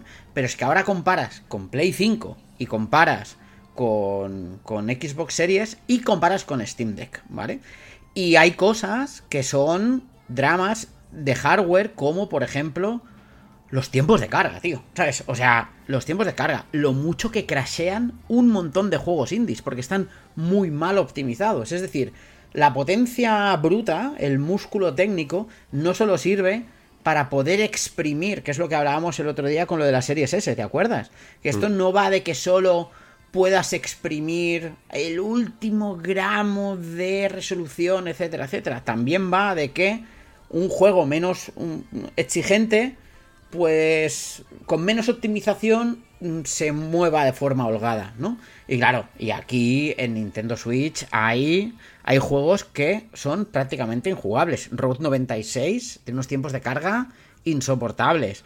The Sexy Brutale, otro juegazo también, no, o sea, no se puede ni jugar, porque cada vez que cambias de pantalla tienes un minuto de carga y cambias de pantalla a lo mejor tres veces para hacer una cosa. Entonces, hay mu- m- están los ports milagrosos, que son muy pocos, la mayoría es que es que están muy mal optimizados y funcionan muy mal. Y cuando tú ves juegos de Nintendo, que algunos son increíbles, como Breath of the Wild, pero después ves el Yoshi's, el Woolly World, creo que es, Sí. que es que en portátiles parece un juego de 3DS, de verdad, ¿eh? O sea, es en plan de, ¿me estás contando? O sea, para mí Switch 2 no es una necesidad, es un imperativo. o sea, de verdad. Sí. Que al final seguro que se ha retrasado incluso más por todo esto que, que estamos diciendo. Ya no solo un modelo Pro, sino realmente ya una, un, un- un siguiente modelo. Eh, vale, pues vamos a pasar a, a la siguiente plataforma, más que nada para darles a todas el mismo tiempo, porque el nuestro en este programa es limitado. Es limitado, ¿vale? Estamos es limitado. grabando in, in extremis. Yes. Así que, ¿con cuál quieres eh, seguir? Vamos con Play, si te parece. Vale, venga, pues vamos con Play. Em, Play se ha caracterizado esta generación por las eh, políticas impopulares, por no llegar a lo mejor a ese estado de, de PlayStation 3 tan soberbio, ¿no? De, esas famosas frases y ese eh, de la generación empieza cuando nosotros lo digamos y 599, aunque bueno, al final se han hecho su propio 599 con, con las PlayStation VR, pero evidentemente también eh, son otras circunstancias y otro tipo de tecnología, ¿vale? Pero eh, sí que es verdad que ha sido la primera en abrazar muchas de las cosas que en el fondo es muy probable que veamos, como he dicho antes, incluso en Nintendo y en Xbox ya han avisado, de subidas de precios, tanto a nivel de juegos como de consolas. Es decir, no es que ellos hayan eh, exclusivizado esto de la generación va a tener que ser más cara, sino que realmente ellos eh, lo han inaugurado y lo han empezado antes. Eh, y por lo tanto también eh, ellos mismos se han puesto un poquito en la picota de, de la opinión popular de, oye, ¿qué pasa? ¿De qué vais? ¿no? Luego también han tirado, digamos, de un poquito de conservador porque les interesaba. Eh, está claro que el modelo de PlayStation siempre ha sido el- la venta directa y el modelo tradicional de venta de juegos porque en el fondo sus juegos se benefician de ellos. Son juegos increíblemente caros, ¿vale? Y lo estábamos hablando antes como God of War. Son juegos de una finura increíble hasta el punto de que un juego realmente de PlayStation 4 como God of War Ragnarok, tú lo juegas en una PlayStation 5 y te asombra, ¿vale? eh, son, es, es, precisamente porque tienen un nivel de detalle y, una, y un cuidado que de momento no existe en otro en otro lugar. O sea, esto es eh, incontestable, ¿vale? Es así y punto. O sea, es así y punto. Es así y punto. Y eso evidentemente se paga y, y, los lleva a un modelo que no es que sea malo, es el que siempre hemos tenido, ¿vale? El problema es que evidentemente los tiempos cambian y muchas veces... Eh, es que es adaptarse, ¿no? O morir. Eh, Play siempre se ha adaptado muy bien, ¿eh?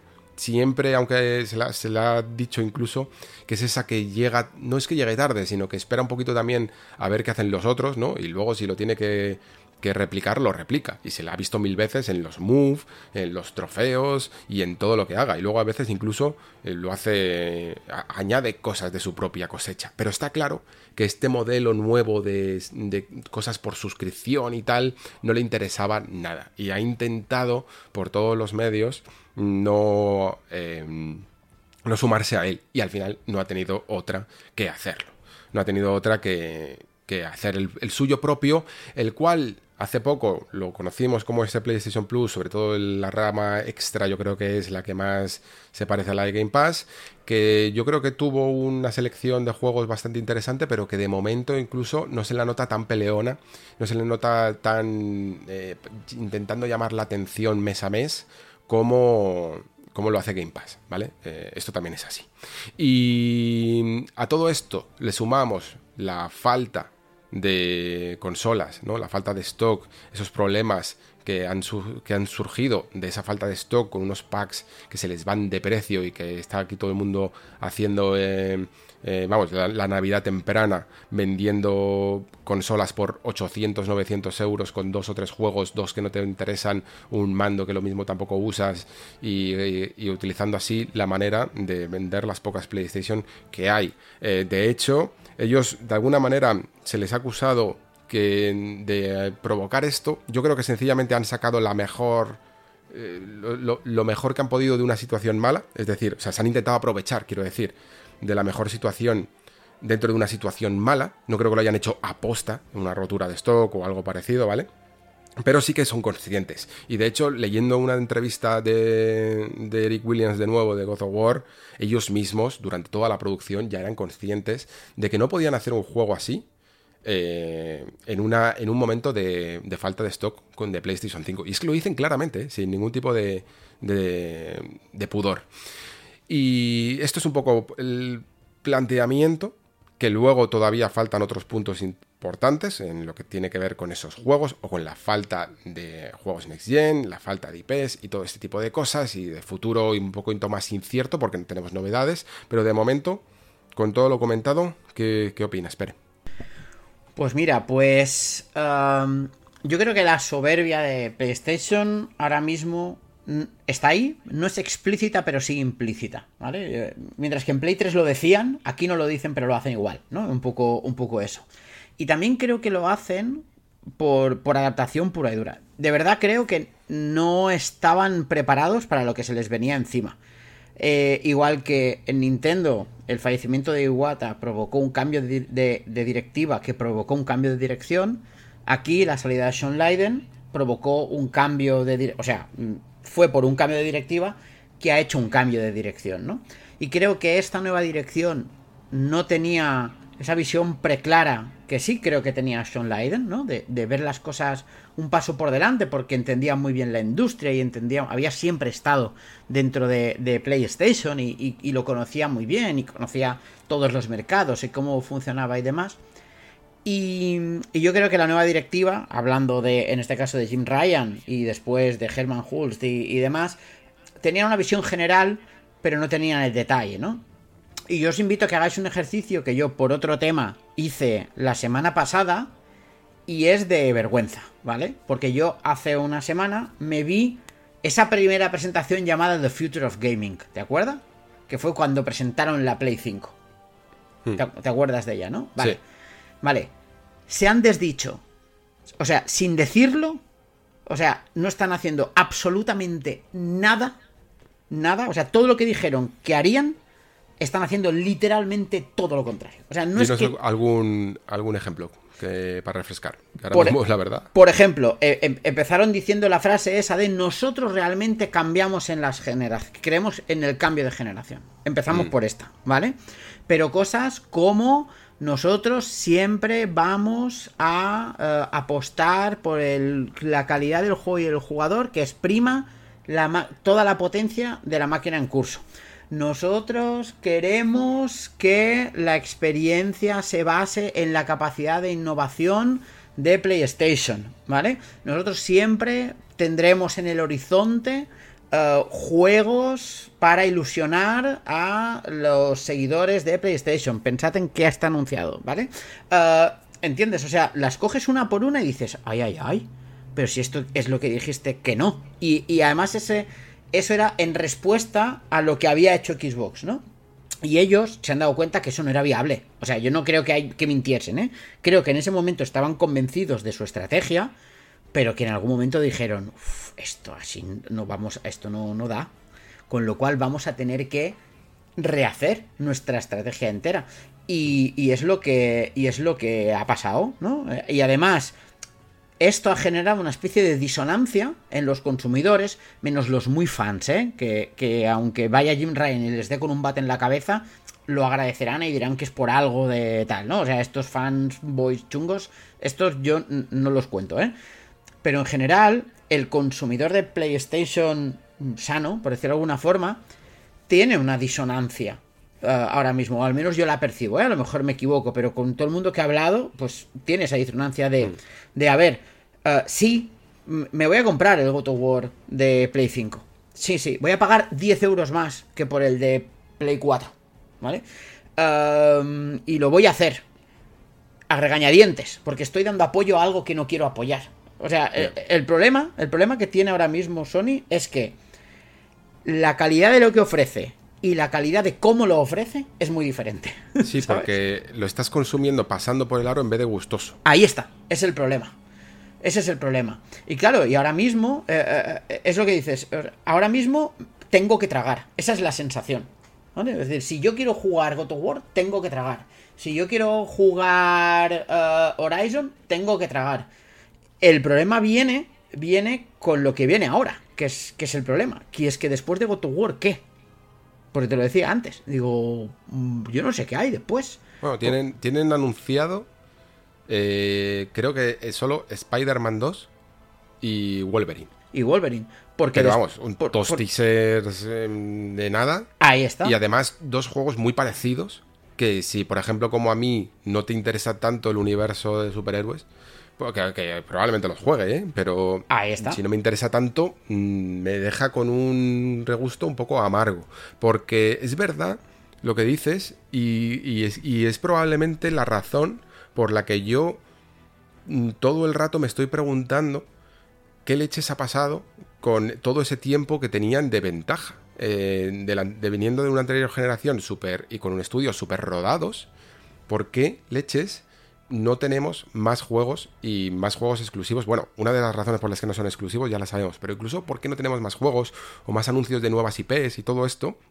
Cuando no han tenido que hacer el trabajo que está haciendo ahora Xbox, que es en plan comprar todos los estudios, armarlos desde cero muchos, eh, empezar a poner los proyectos sobre la mesa, no, ellos ya estaban rodados, ya tenían los estudios, ya tenían la experiencia, ya tenían en muchos casos las marcas. Y aunque hemos visto juegos, porque han salido, ha salido eh, Horizon, ha salido eh, Gran Turismo, ha salido ahora God of War, tal, eh, Ratchet and Clank, Demon's Souls, pero tampoco me parecen para el momento en el que estamos, que nos estamos acercando al momento en el que salió la PlayStation 4 Pro, os recuerdo, ¿vale?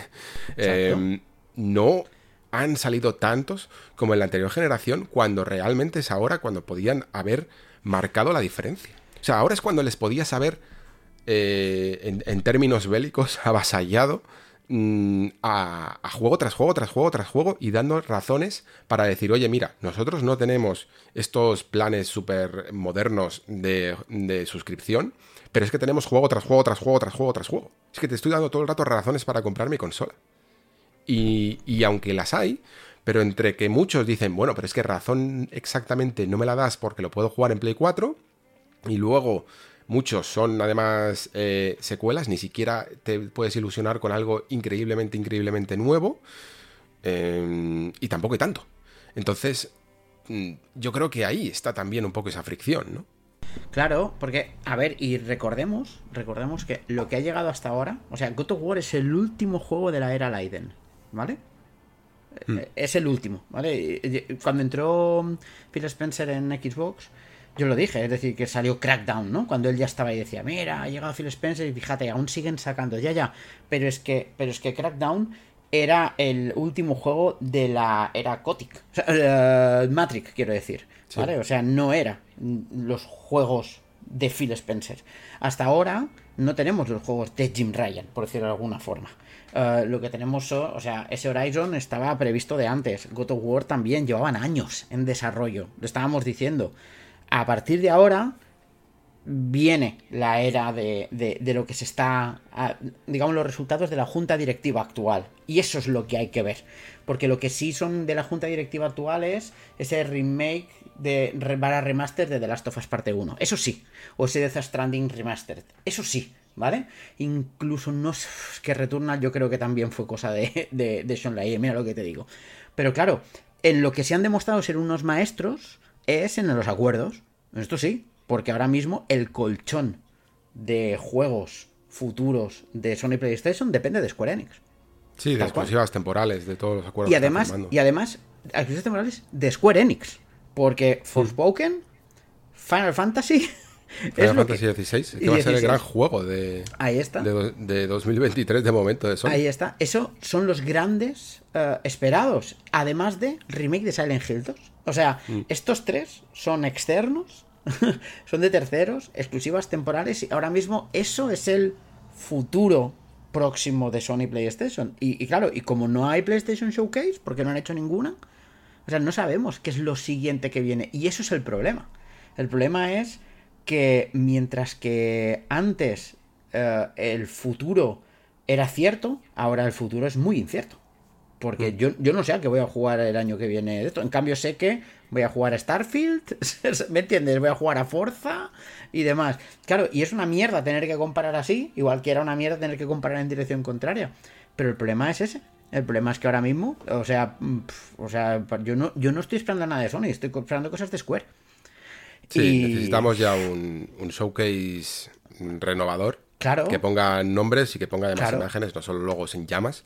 Eh, lo necesitamos como el comer. Y ojo, y, creo que ninguno de los dos dudamos de que al final, digamos que la generación se, ar- y se irá arreglando. Y evidentemente en la segunda mitad suelen salir más, más cosas. Pero también creo que esto significa que vamos a tener una generación larga entre cómo está el mundo.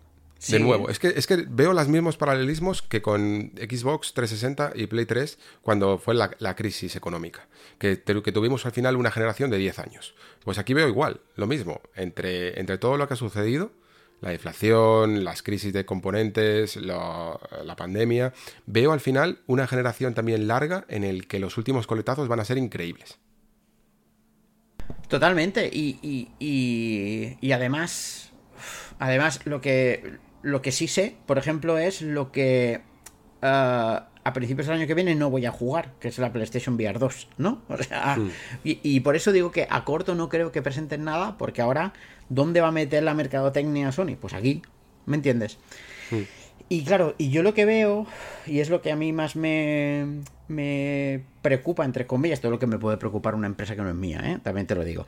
Ah, pero como consumidor y como jugador sí que me preocupa, es que ah, veo una desconexión tan bestia de Sony PlayStation con su público que se lo pone muy fácil a la competencia. Porque mientras la competencia sea populista, no importa ni sea popular, mientras sea populista, eh, o sea, va a ir recortando, va a ir recortando distancia. Es que va a ir recortando distancia, porque, porque ya lo está haciendo, principalmente, y hay un plan claro y una estrategia clara que nos puede gustar más o menos, pero claro, pero es, pero es un problema. Y yo también creo que de repente Sony PlayStation va a dar un golpe sobre la mesa y, y va a hacer. y va a sacar dos juegos que digas, hostia, qué guapo, ¿no? Pero también te digo y te voy a retomar algo que creo que hablabais eh, en el pasado programa con, con Víctor, con Chico Nuclear, ¿de acuerdo?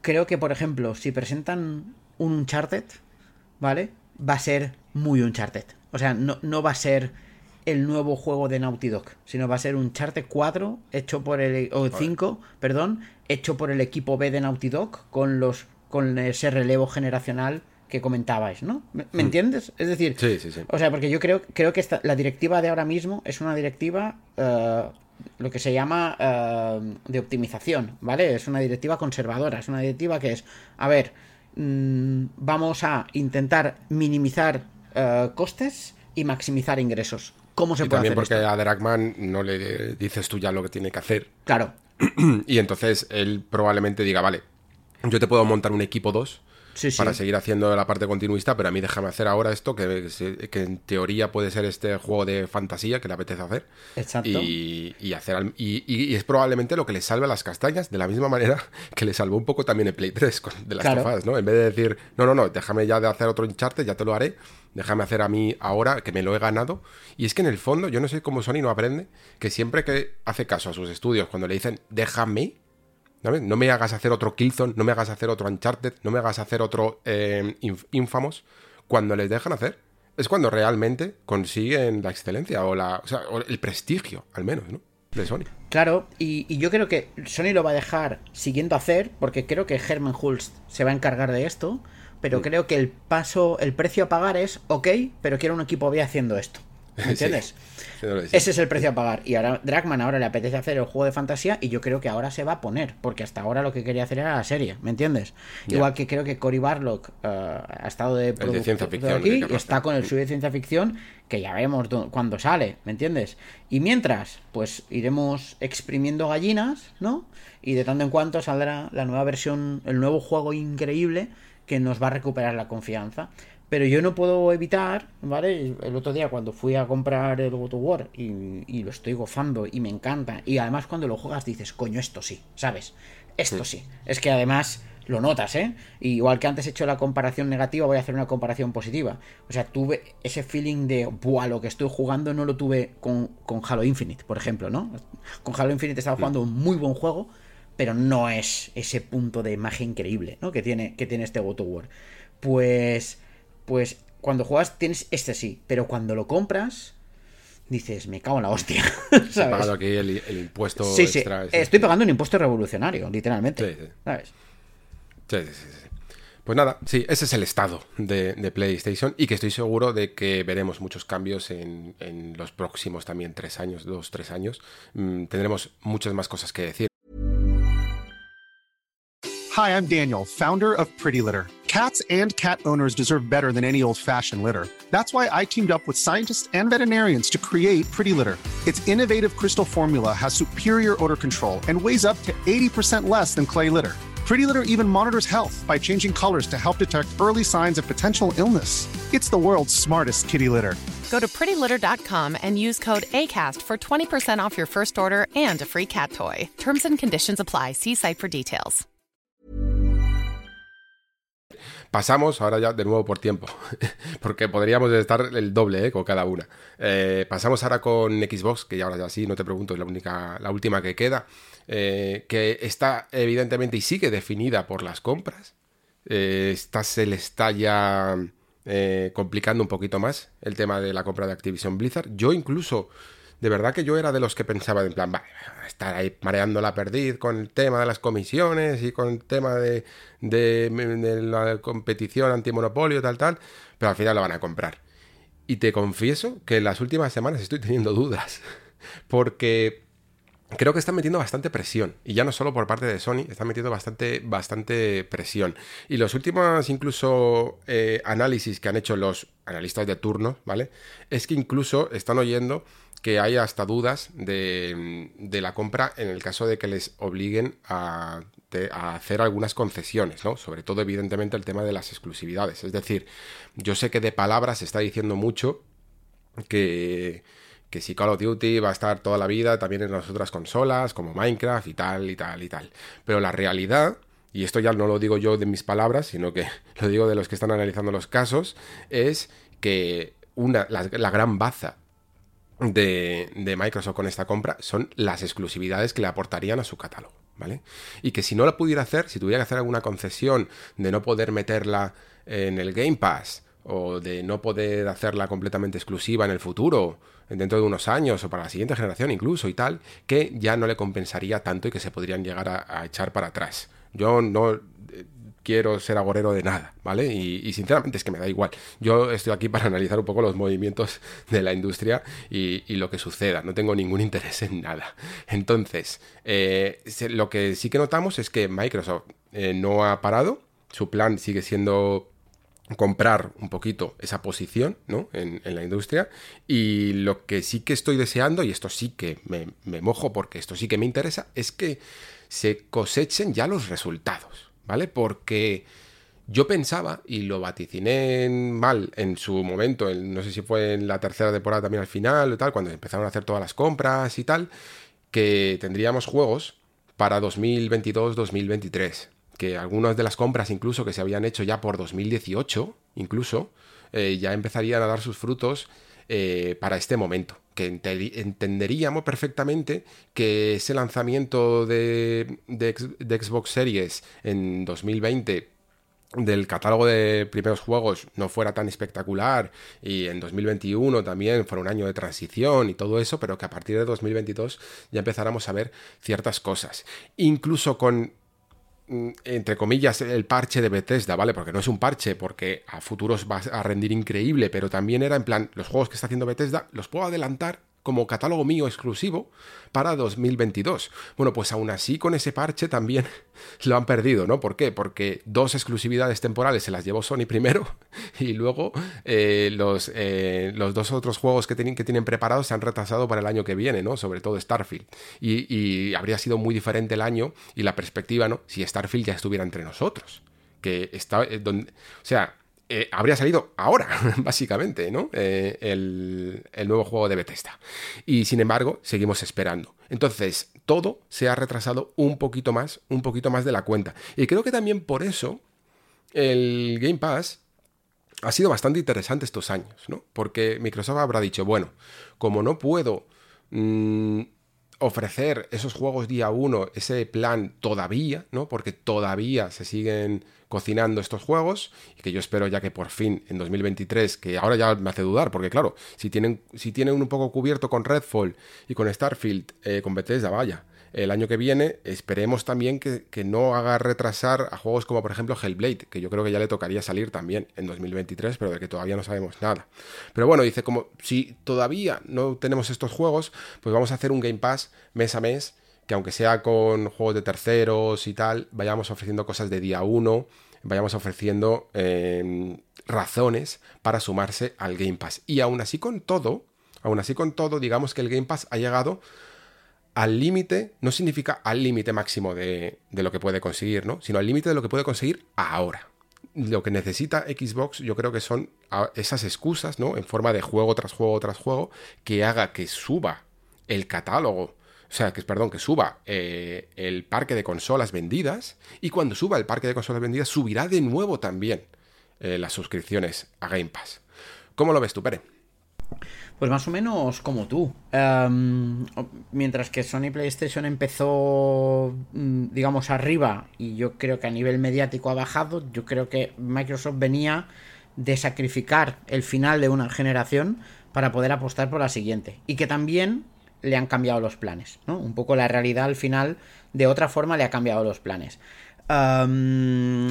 Ahora mismo yo creo que ellos sí quieren una estrategia muy marcada. Obviamente el tema del Game Pass es el, fondo y, la base de la estrategia. Creo que todo va por allí. Creo que, como tú bien decías, lo de Activision Blizzard puede que no salga, pero no porque no le dejen comprarla, sino porque en según qué condiciones Microsoft va a decir, así no me interesa, entonces así lo dejamos, lo dejamos estar. O pues a lo mejor compro, yo qué sé, eh, por decirlo de alguna forma, no importa, compres Activision, compra franquicias dentro, compra mm. subestudios, compra lo que sea. Y creo que si no saliese, por cualquier motivo, eh, creo que después a cambio veríamos una, una avalancha de pequeñas compras. De verdad, ¿eh? En plan de, sí, Pues ok. Entonces, ahora me quema todo este dinero. Ahora me quema todo este dinero. Así que, ¿a quién teníamos ayudando en Fable? Crystal Dynamics, vente para acá. ¿A quién teníamos ayudando Eidos? Vente para acá. ¿A quién ten- ¿Me entiendes? Entonces creo que harían una inversión para paliar eh, ese atractivo extra, ¿no? Yo creo que Call of Duty era la herramienta que tenían para romper ese límite superior que decías Sí. tú del Game Pass al que ya han llegado. Y si no lo consiguen, tendrán que buscar otra forma de romper el límite. Y la van a encontrar, ¿eh? Eh, porque, porque, porque lo único que tienen que hacer es decidir cuánto quieren invertir en ello. Y con lo que inviertan, pues cómo lo van a hacer. Y yo creo que una de las formas que van a romper el límite del Game Pass va a ser con algo que medio menos, más o menos especulabais también la semana pasada, Víctor y tú y demás, que yo no creo que llegue a haber, al menos a corto plazo, juegos exclusivos de Game Pass, ¿vale? En plan de no lo puedes comprar, solo lo puedes jugar aquí, pero sí que creo que puede llegar un momento en el que digan, ok, lo, el primer mes sí que lo es, ¿sabes? En plan de, de si tienes Game Pass Ultimate, para ser exactos, puedes jugar dos semanas antes.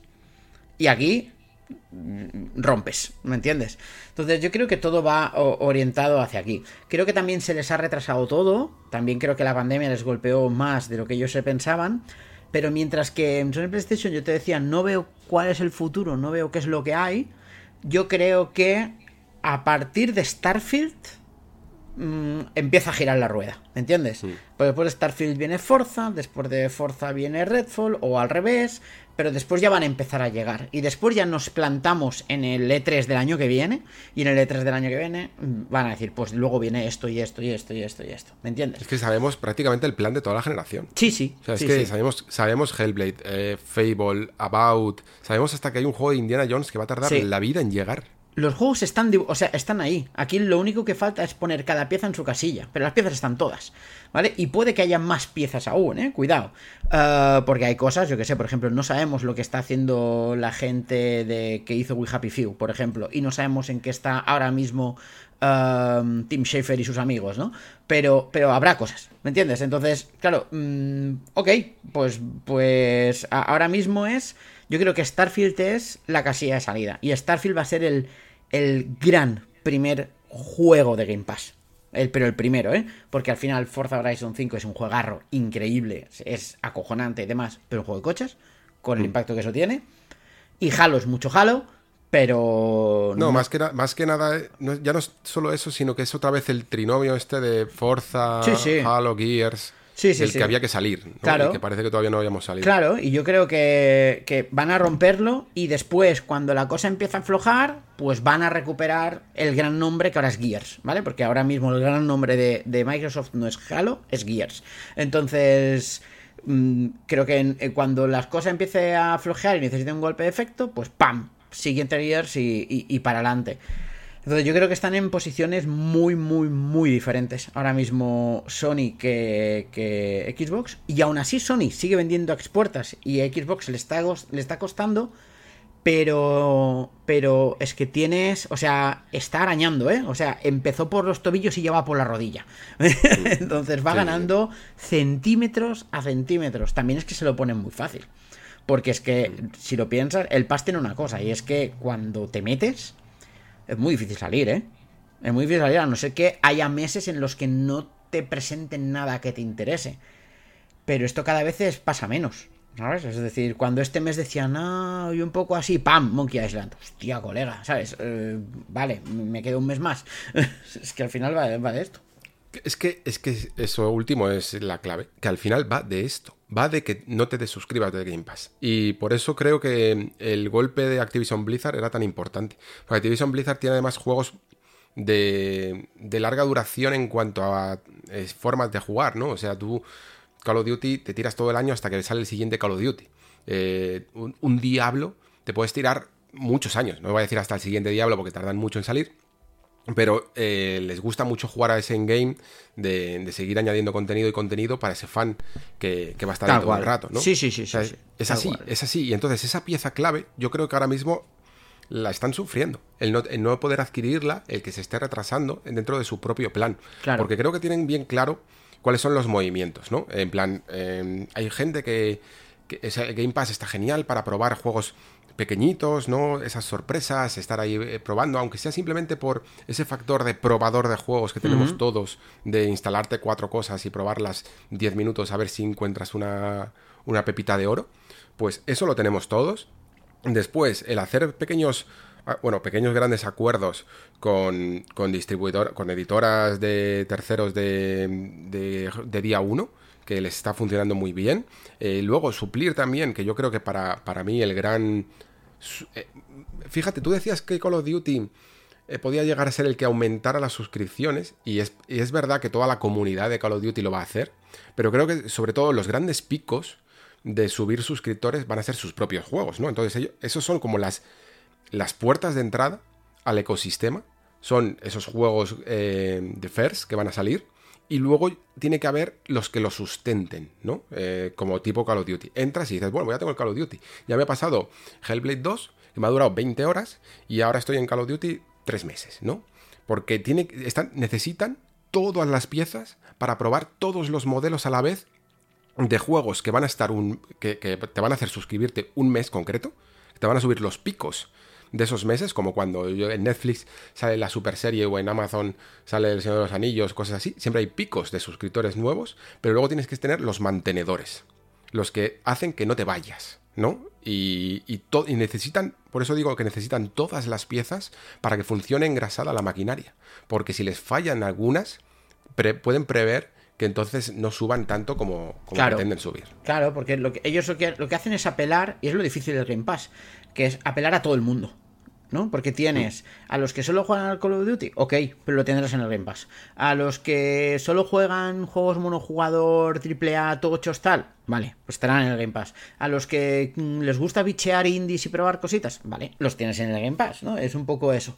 Pero ahora mismo les falta una pata ahora mismo yo, les falta una pata. Porque la pata esta de el juego como servicio, ahora mismo la ha sustentado prácticamente Sea of Thieves. Es que la ha sustentado Sea of Thieves. O sea, no había ningún otro gran juego como servicio.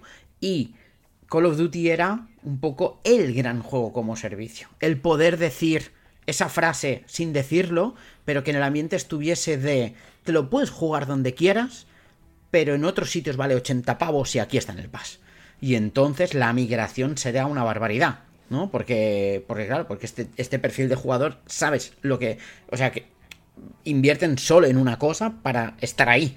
Y, y claro, y, y, si les das cosas exclusivas, y les das beneficios, etcétera, etcétera, etcétera, se irán donde llueve, en pocas palabras. Y ellos lo que querían es eso. Y ahora mismo tienen la pata de los jugadores de juegos grandes, tienen la pata de los indies, pero les falta la pata del juego por suscripción y no tienen un juego de suscripción propio.